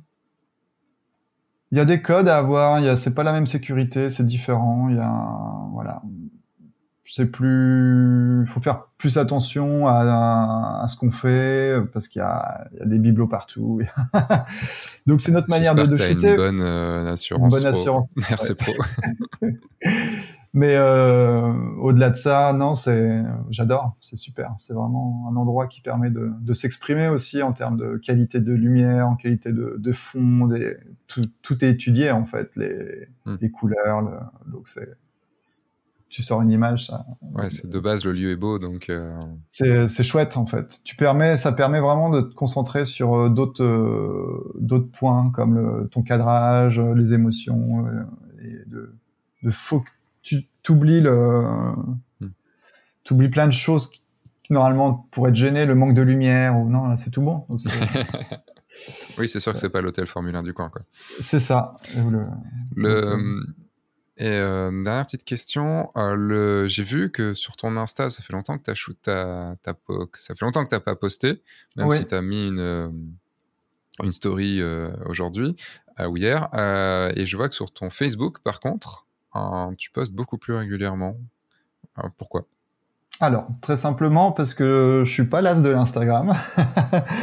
tu peux regarder même mon, mon compte Instagram euh, perso, c'est pareil. Là, j'ai un peu lâché l'affaire. Faut que je m'y remette. C'est dans les to-do. Okay. Euh, je prends pas trop de plaisir à poster sur Instagram, alors que je devrais. Hein. Je sais que c'est un outil professionnel euh, extrêmement puissant, euh, mais je voilà, je suis pas, j'arrive pas encore à me l'approprier comme il faudrait. Tandis que sur Facebook, ce qui est plus facile, c'est que je peux répercuter des liens en fait. Tout ce que tu vas voir sur mon Facebook Pro, ça va être euh, des awards gagnés ou euh, des, des, liens de mariages publiés dans des blogs euh, étrangers ou français. Et donc en termes de facilité de post, ça me prend pas beaucoup de temps. J'ai moins besoin de réfléchir. Tandis qu'un post Instagram, je pense qu'il y a une réflexion qui est plus, plus profonde sur la, le choix des images. Je sais pas si tu l'as analysé un petit peu, mon Instagram, mais j'ai Pas trop, non. Pas... Tu regarderas, il y a un code couleur, euh, neuf images de couleur, une, bande noire, neuf images de couleur, avec un mélange de lieux, d'émotions. De... Enfin, en fait, je me suis tellement pris la tête à le monter, ce truc-là, que c'est devenu, euh, c'est devenu un... Faut que je m'y mette, en fait. Faudrait que je prenne, je prenne, pardon, euh, deux, trois jours à... pour et surtout faire coller des textes qui collent vraiment à l'image et amener de la profondeur et pas juste une belle image. Et ça demande du temps et je préfère ne pas le faire que le faire mal en fait. Je comprends. Tu parlais des, blogs, euh, des blogs à l'étranger, des blogs de mariage, tout ça. point important, point obligatoire pour, pour trouver tes clients? Hmm, je pense que ça, ça aide à mon référencement, clairement. Ouais, bien sûr. Euh, ça demande énormément d'énergie et de, et de désillusion de, de bloguer, hein, parce qu'il y a beaucoup de refus, euh, mariage colle pas, enfin bref, c'est. En fait, tu prépares, euh, tu prépares le truc et t'envoies des mails. Euh, c'est ça, je prépare le, je prépare le pitch, enfin ce qui s'est passé, une synthèse de l'histoire. Tu t'envoies une sélection d'images. Faut bien noter tous les tous les prestataires qui ont qui ont participé euh, donc à ce, à ce mariage. Donc ça demande beaucoup de temps, d'énergie, euh, mais par contre c'est très valorisant après d'avoir un bel article et puis euh, d'avoir parfois des retombées ou des mariés qui t'appellent directement en disant j'ai vu votre euh, j'ai vu votre article dans tel ou tel blog assez réputé. on vient en France, est-ce que tu peux nous accompagner? Ok. Donc voilà, et puis je pense que ça participe aussi à une certaine aura entre guillemets de de son travail, de pouvoir le, présenter à l'étranger, de pouvoir. Donc euh, pour moi c'est important. Je sais que pour d'autres personnes ça l'est pas forcément, mais euh, je, voilà, j'essaie de me plier, j'essaie de me plier à cet exercice. Euh, tu vois, tu dis, tu dis Insta c'est long, il y a plein de choses à faire et tout, mais pareil, tu vois, c'est comme tout. Envoyer des concours c'est long, envoyer des blogs c'est long. C'est tout, tout est long. Après, il faut faire des choix. Hmm. Si tu fais pas ça, tu aurais pu faire un site dans chaque pays. Exactement. Ou pas de site du tout et que de l'insta à fond. Possible. C'est une. Euh, bon, je pense que le site est obligatoire, mais euh, pas forcément SEO, euh, mais pas forcément bien placé, mais ton site est quand même obligatoire. Donc voilà, moi c'est une stratégie que j'ai mis en place depuis un certain moment qui semble c'est pas non plus fulgurant, mais ça fait partie de, voilà, la grosse machine que j'ai. Exactement. L'histoire de briques, c'est tout à fait ça. Tac. Ok. Eh ben, on va passer aux questions de fin. Allez, je t'écoute. Euh, quel est ton objectif favori? L'objectif 50 mm. Ok. 1.2, le Canon. Ouais. Pourquoi? C'est avec, c'est celui avec lequel je pourrais euh, réaliser un mariage complet, je pense. C'est en fait c'est la même focale que mon, mon moyen format le 80 f2. C'est c'est un, objectif que j'ai dans l'œil donc. Euh, ok. voilà. Tu utilises quoi d'autre comme objectif? Alors généralement mariage c'est 50 euh, et le 24. J'ai deux appareils, deux objectifs. Tu es de la team 24-50. Ouais, exactement. On se reconnaît. euh, ok, 50. Tu vois, moi j'aurais plutôt choisi le 24 à ah choisir entre les deux. Ok. J'adore le 50, mais le 24. Euh, je, raconte plus d'histoires, mais j'ai besoin aussi de, de, découper mes plans. C'est important. je comprends. Et c'est là où on est tous différents, c'est ça qui est cool. Hein. Hmm, c'est chouette, ouais. Euh, même en shootant avec deux mêmes objectifs, euh, avec deux mêmes focales, on fait des choses différentes. C'est ça qui, qui, est chouette. quel a été le meilleur moment que tu as pu vivre sur un mariage? Et je parle d'un, d'une chose spécifique, d'un moment spécifique. As tout, là, tout à l'heure, tu as parlé d'un, mariage en entier. J'aurais peut-être pas dû te poser cette question-là parce que ça va peut-être être redondant, mais est-ce qu'il y a un moment spécifique que tu as pu vivre qui te revient, qui te pop en tête comme ça euh? Ouais, il y a eu un moment marrant. C'est peut-être associé aussi parce qu'il y a eu beaucoup de... dans un contexte très particulier où sur ce mariage-là, j'ai, enfin, sur ce moment-là, j'ai gagné un award aussi chez Fearless, même deux awards chez Fearless sur ce même moment. C'était euh, des Anglais, un couple d'Anglais. Lui, il était rugbyman professionnel en, sur, dans la ligue euh, anglaise. Enfin, je sais pas trop comment les termes en, Angleterre, mais bref, un, un mec. Euh, Fais attention parce que les hooligans là-bas, ils peuvent. Ouais. si tu fais pas le bon. un gars très connu, très sympa avec sa avec sa femme et hum, du coup lui il avait décidé le matin des préparatifs de c'était à Annecy d'inviter toute sa bande de, de rugbyman euh, sur un bateau avec son père et puis euh, ses quelques ses témoins d'aller faire un tour et d'aller plonger au milieu du lac c'est les photos avec les avec les, les slips euh, gros. exactement, c'est ça, tout à fait. Et les mecs, ils étaient déchaînés, ils buvaient pack de bière sur pack de bière, c'était des gros bœufs. Des Anglais, quoi. Ouais, voilà. bah, des, des, Anglais, des Anglais rugbyman euh, bien, tu vois, puis des, des, professionnels, quoi. Donc ça, ça chamaillait bien. C'était un peu le bazar. Et, puis j'étais au milieu de là-dessus, sur le bateau qui bougeait dans tous les sens, à aller regarder faire n'importe quoi à 10 heures du mat. Euh, moi, c'était c'était vraiment super sympa. ça devait. ça, franchement, c'est les bons moments. Les moments qui est complètement euh, what the fuck. Ouais, sorti du cadre. Et, et puis, euh, les gars, ils s'éclataient, quoi. Génial. Est-ce que tu peux euh, me décrire, enfin, nous décrire ta photo préférée de mariage? Genre on la voit pas, il faudrait, il faudrait que tu nous arrives à, à ce qu'on se l'imagine. Voilà, il y a une photo que j'avais faite qui me vient en tête. Alors c'est pas forcément ma, ma préférée, mais c'est celle qui vient, me vient en tête, donc finalement c'est peut-être ma préférée. C'est euh, une photo créative où les mariés sont dans une église, ils, ils, ont, ils sont montés euh, vers la rosace de, de l'église. À ce moment-là, en fait, c'est un, monastère, ce, cette église, en fait. Et du coup, euh, il y avait une cérémonie avec des, prêtres, des, moines, en fait. Ils avaient, ils avaient balancé de l'encens partout, en fait. Il y avait de l'encens à fond les ballons. Et du coup, je m'étais dit, euh, les rayons de lumière tombaient d'une certaine manière avec l'encens, ça prenait la lumière à fond. Et je me suis dit, là, faut vraiment les faire monter. Donc, on a négocié. Ils sont montés donc vers la rosace de l'église et on les voit en contre-jour avec une lumière qui plonge. Euh, voilà. Avec un gros rayon lumineux. Euh, Exactement. la, la donc c'est hyper cliché, c'est hyper, mais je la trouve, euh, ouais, elle est un peu surréaliste cette image. C'est vrai. je, je me rappelle l'avoir composée dans ma tête et être arrivé à ce résultat en, après réflexion. Et dernière question, euh, quel est ton euh, objectif, et là je parle d'objectif de, de, but, euh, dans 5 ans, d'un point de vue euh, photographique, professionnel, enfin, où tu aimerais être dans 5 ans? J'aimerais être, parce que j'aimerais être, je rêve. Euh, j'aimerais développer plus ma photo de photo à l'étranger, donc peut-être en faisant des workshops à l'étranger, pouvoir. voilà, j'avais déjà amorcé cette ce, ce, ce, besoin il y a quelques années, juste avant le Covid. Ça n'a pas pu se faire. J'ai pas pu faire. Quand tu dis faire des photos de mariage ou faire des photos de. Non, pardon, je me suis mal exprimé. Faire de la photo, emmener, faire, créer des workshops où j'apprends à des personnes, des photographes, à, aller shooter dans la rue dans des dans des pays étrangers. Workshop euh, travel euh, travel photo. Travel photo de rue. Travel Road Photography, Travel Street Photo. Un peu, tout ça. L'idée, en fait, c'est de, d'emmener un groupe et puis de s'éclater dans, dans un pays étranger, de leur apprendre, euh, voilà, comment, comment je fonctionne pour euh, capturer des, des portraits, des scènes de rue. À l'argentique ou, ou, pas de ségrégation? Alors, j'ai, peur que si je pars directement en argentique, ce soit un petit peu trop une niche, mais ce serait, ce serait le, ce serait, ce serait bah, l'idée. Après, ce qui va être super compliqué si tu fais en argentique, c'est que tu n'auras pas le résultat tout de suite. Et pour enseigner, c'est quand même plus facile de montrer, de dire, tiens, t'as vu, si tu fais ça, si tu te places comme ça, t'as plutôt ça. Bien sûr, bien sûr. Mais en argentique, ça, c'est une autre, euh, ouais, c'est encore de plus haut vol, c'est plus. On va te faire un peu des deux, on va dire. Voilà. Donc, l'idée, ce serait d'emmener des gens shooter à l'étranger, de pouvoir leur enseigner quelques quelques tips quand même, puis de passer des, des bons moments. Cool. ben, un peu comme peut faire, euh, comme a fait William euh, en Inde. C'est ça. Sauf que lui, c'était pour le mariage. Ouais. Là, ce serait vraiment exclusivement sur le, du portrait, de la photo de rue. Bon, bon, ça sera bien. On aura fait une belle discussion encore. Ouais, c'est chouette. est-ce que, où est-ce qu'on peut te suivre? Euh, pas sur Instagram. on a compris, du coup. Même si tu as mis une story aujourd'hui, donc c'est que quand même.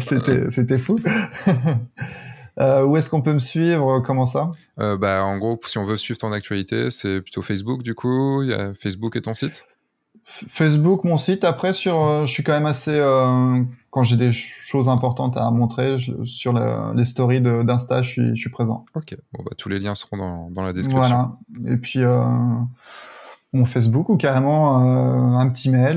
Je suis abordable. Je, peux, fais gaffe, je suis ouvert à la discussion. Fais attention. J'ai j'ai vu, j'ai rencontré en vrai pour la première fois David Z ce vendredi dernier et parce qu'on s'était juste vu en, en, podcast comme ça et il m'a dit avoir reçu 250 messages après ah son oui, podcast. Ok. Donc n'incite pas forcément les gens okay. à t'envoyer. bon, pourquoi pas. Hein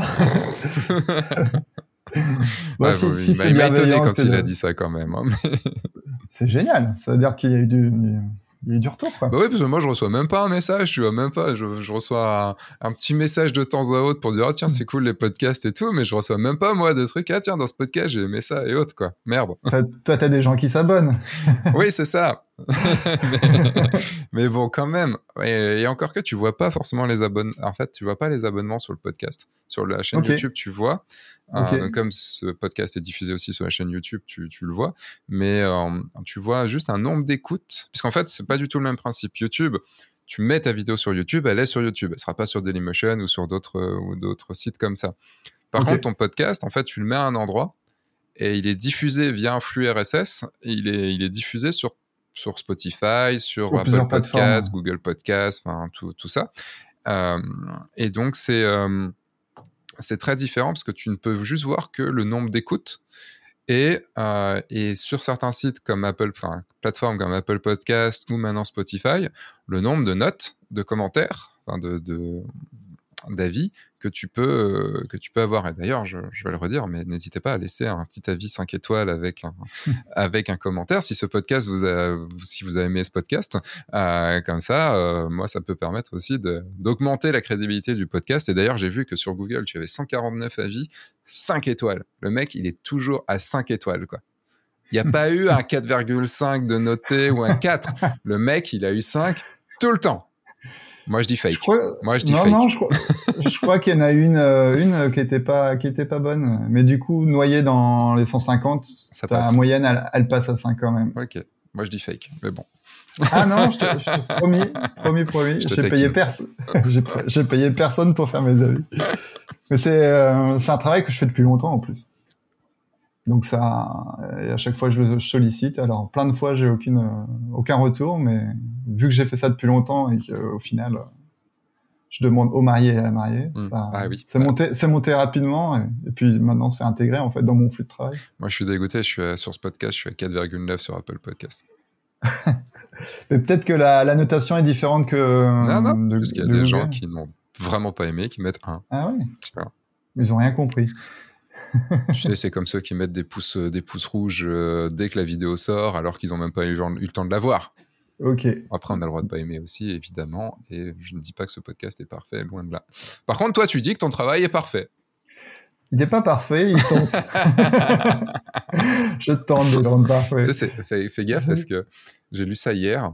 Il y a, alors je regarde pas du tout cette série, mais il y a une série qui vaut ce qu'elle vaut apparemment, c'est Emily in Paris. Et euh, il y a eu trois saisons, et dedans, elle va apparemment dans une boulangerie où elle dirait que les, que les pains au chocolat sont les meilleurs de Paris. Et en fait, apparemment, cette boulangerie qui existe en vrai se, se tape en ce moment un gros bashing parce qu'ils font du travail correct mais pas exceptionnel. Ok. Et, euh, et du coup, tu as des commentaires de merde en disant c'est dégueulasse. Oui, euh, bah là, c'est pas à la hauteur des attentes. voilà, les gens arrivent avec une grosse Mm. attente, comme quand on voit euh, Sylvain Bouza 5 sur 5, euh, 150 avis, donc voilà, donc t'as pas le droit à l'erreur. Ça peut être très compliqué de d'être ouais, mais c'est un, c'est un- beau challenge du coup. complètement. Les conserver ses étoiles comme les chefs. Quoi. Mm. Moi, je serais peut-être à, leur place. Enfin, je dis ça, mais voilà, hein, ils ont beaucoup de boulot et tout ça, c'est très bien. Mais à leur place, je pense que je- j'essaierai d'augmenter un petit peu la qualité, quitte à avoir une, un- une visibilité aussi exceptionnelle qu'une série euh, comme celle-là peut apporter pour les touristes. Bien sûr, Autant sûr. monter la qualité et faire en sorte. Euh, euh, s'ajuster. T'imagines si d'un coup on te dit t'es le meilleur photographe du monde dans une série, enfin que ce soit vrai ou pas, quoi, tu vois, bah t'as Mhm. intérêt à te booster à mort pour avoir, euh, pour, euh, pour Ouais, après, tes prix euh, et y aller, quoi. Après, faut pas oublier euh, la, la crédulité et tout ce qu'on nous montre sur, euh, sur les écrans à qui. Enfin, Oui, ça c'est évident. De toute façon, les gens qui pensent que la boulangerie dans la série et la boulangerie en vrai, c'est les mêmes, c'est comme si tu te dis, tu vas voir le, tu vas au, au- comment dire, au marché de à la supérette d'Amélie Poulain et que t'attends de voir euh, Jamel, quoi. Mm. Enfin, c'est- exactement. j'avais, c'est marrant, j'avais ce, ce film en tête en plus. Ah, L'image, euh, l'image erronée euh. de, de, Mo- de, de Montmartre. Bah, en plus, eux, ils sont restés. Ils sont restés au même. euh, ils ont fait le, le- que ce soit le bar ou que ce soit le, le supermarché. Je dis pas de bêtises, le supermarché, ils sont restés sur la même. euh, au moins, le bar est resté dans la même. euh, Dans la même veine. hein. Apparemment, c'est pas un chouette bar, par contre. Mais, euh, mais je passe, euh, je passé régulièrement devant et, euh, et en effet, bon, c'est marrant de revoir. Enfin bon, bref, on Ouais, part sur autre chose. Ça sert à un gros merci à toi, Sylvain. Merci Sébastien, c'était chouette. On a passé encore une- un bon moment. Je suis, je suis ravi. euh, J'espère qu'on va pouvoir échanger plus euh, ensemble euh, Bah, hors, euh, hors podcast. hors podcast et un jour prochain peut-être sur un- Ouais, une marche, deuxième édition. mais j'ai pas commencé à réinviter les gens. Donc du coup il faut que trois ans c'était 2019 donc tu vois quasiment quatre ans en arrière il faut que je commence à les réinviter. Ouais, il y a encore euh, plein d'autres talents à découvrir. ah oui carrément. Et ben je te souhaite une bonne journée et Merci à toi. et puis nous bah, on va rester parce que j'ai encore des choses à vous dire. Et bien sûr un grand merci à toi Sylvain d'avoir pris du temps pour pouvoir répondre à, mes questions et pouvoir échanger euh, comme ça parce que c'était encore une super belle rencontre. Et puis bah maintenant vous savez quoi faire. Hein, je vous viens de vous le dire, mettre une note sur ce podcast et aller vous inscrire au mail du guide du photographe de mariage. Et je me permet également de faire une petite euh, une petite digression puisque j'ai un nouveau podcast, j'ai lancé un nouveau podcast, ça c'est total autre sujet puisqu'on va parler cinéma dans ce podcast, ça s'appelle Sébastien veut faire un film et dans ce podcast eh bien je vais euh, je vous parle de mon envie de devenir réalisateur. Je vous donne, je vous dis un petit peu comment ça se passe, les, les, bons moments, les mauvais moments. On va également parler de films, on va décortiquer des images de films. Ah oui, en podcast, ça fait bizarre, mais je pense que c'est une bonne, enfin c'est pas que je pense, et je sais que c'est un très bon exercice. Et il y aura également des interviews de gens du cinéma, euh, puisque bah, ça me donne envie aussi et ça me donne un bon moyen de rencontrer des gens et de connaître un petit peu plus ce milieu. Voilà, ça s'appelle Sébastien veut faire un film. Il y a déjà l'épisode 0 et l'épisode 1 qui sont sortis. Eh bien, euh, je vous mets un lien euh, là, si c'est sur YouTube, vous avez le lien directement ou si c'est euh, ou dans la description tout simplement si c'est un podcast. Et puis, bah, je vous dis à dans un mois pour une un nouveau podcast sur le guide du photographe de mariage et également possiblement, pas sensiblement, mais possiblement une nouvelle vidéo aussi sur le guide du photographe de mariage. En tout cas, il y a pas mal de vidéos qui sont sur F1.4 également. Je vous fais des bisous, je vous dis à dans pas longtemps. Entre temps, sortez, faites des photos, amusez-vous et surtout, bah, signez des mariages et passez de bonnes vacances si vous passez des vacances et une bonne saison surtout puisque normalement en tant que photographe de mariage vous êtes en plein dans votre saison et bon courage pour la chaleur. Salut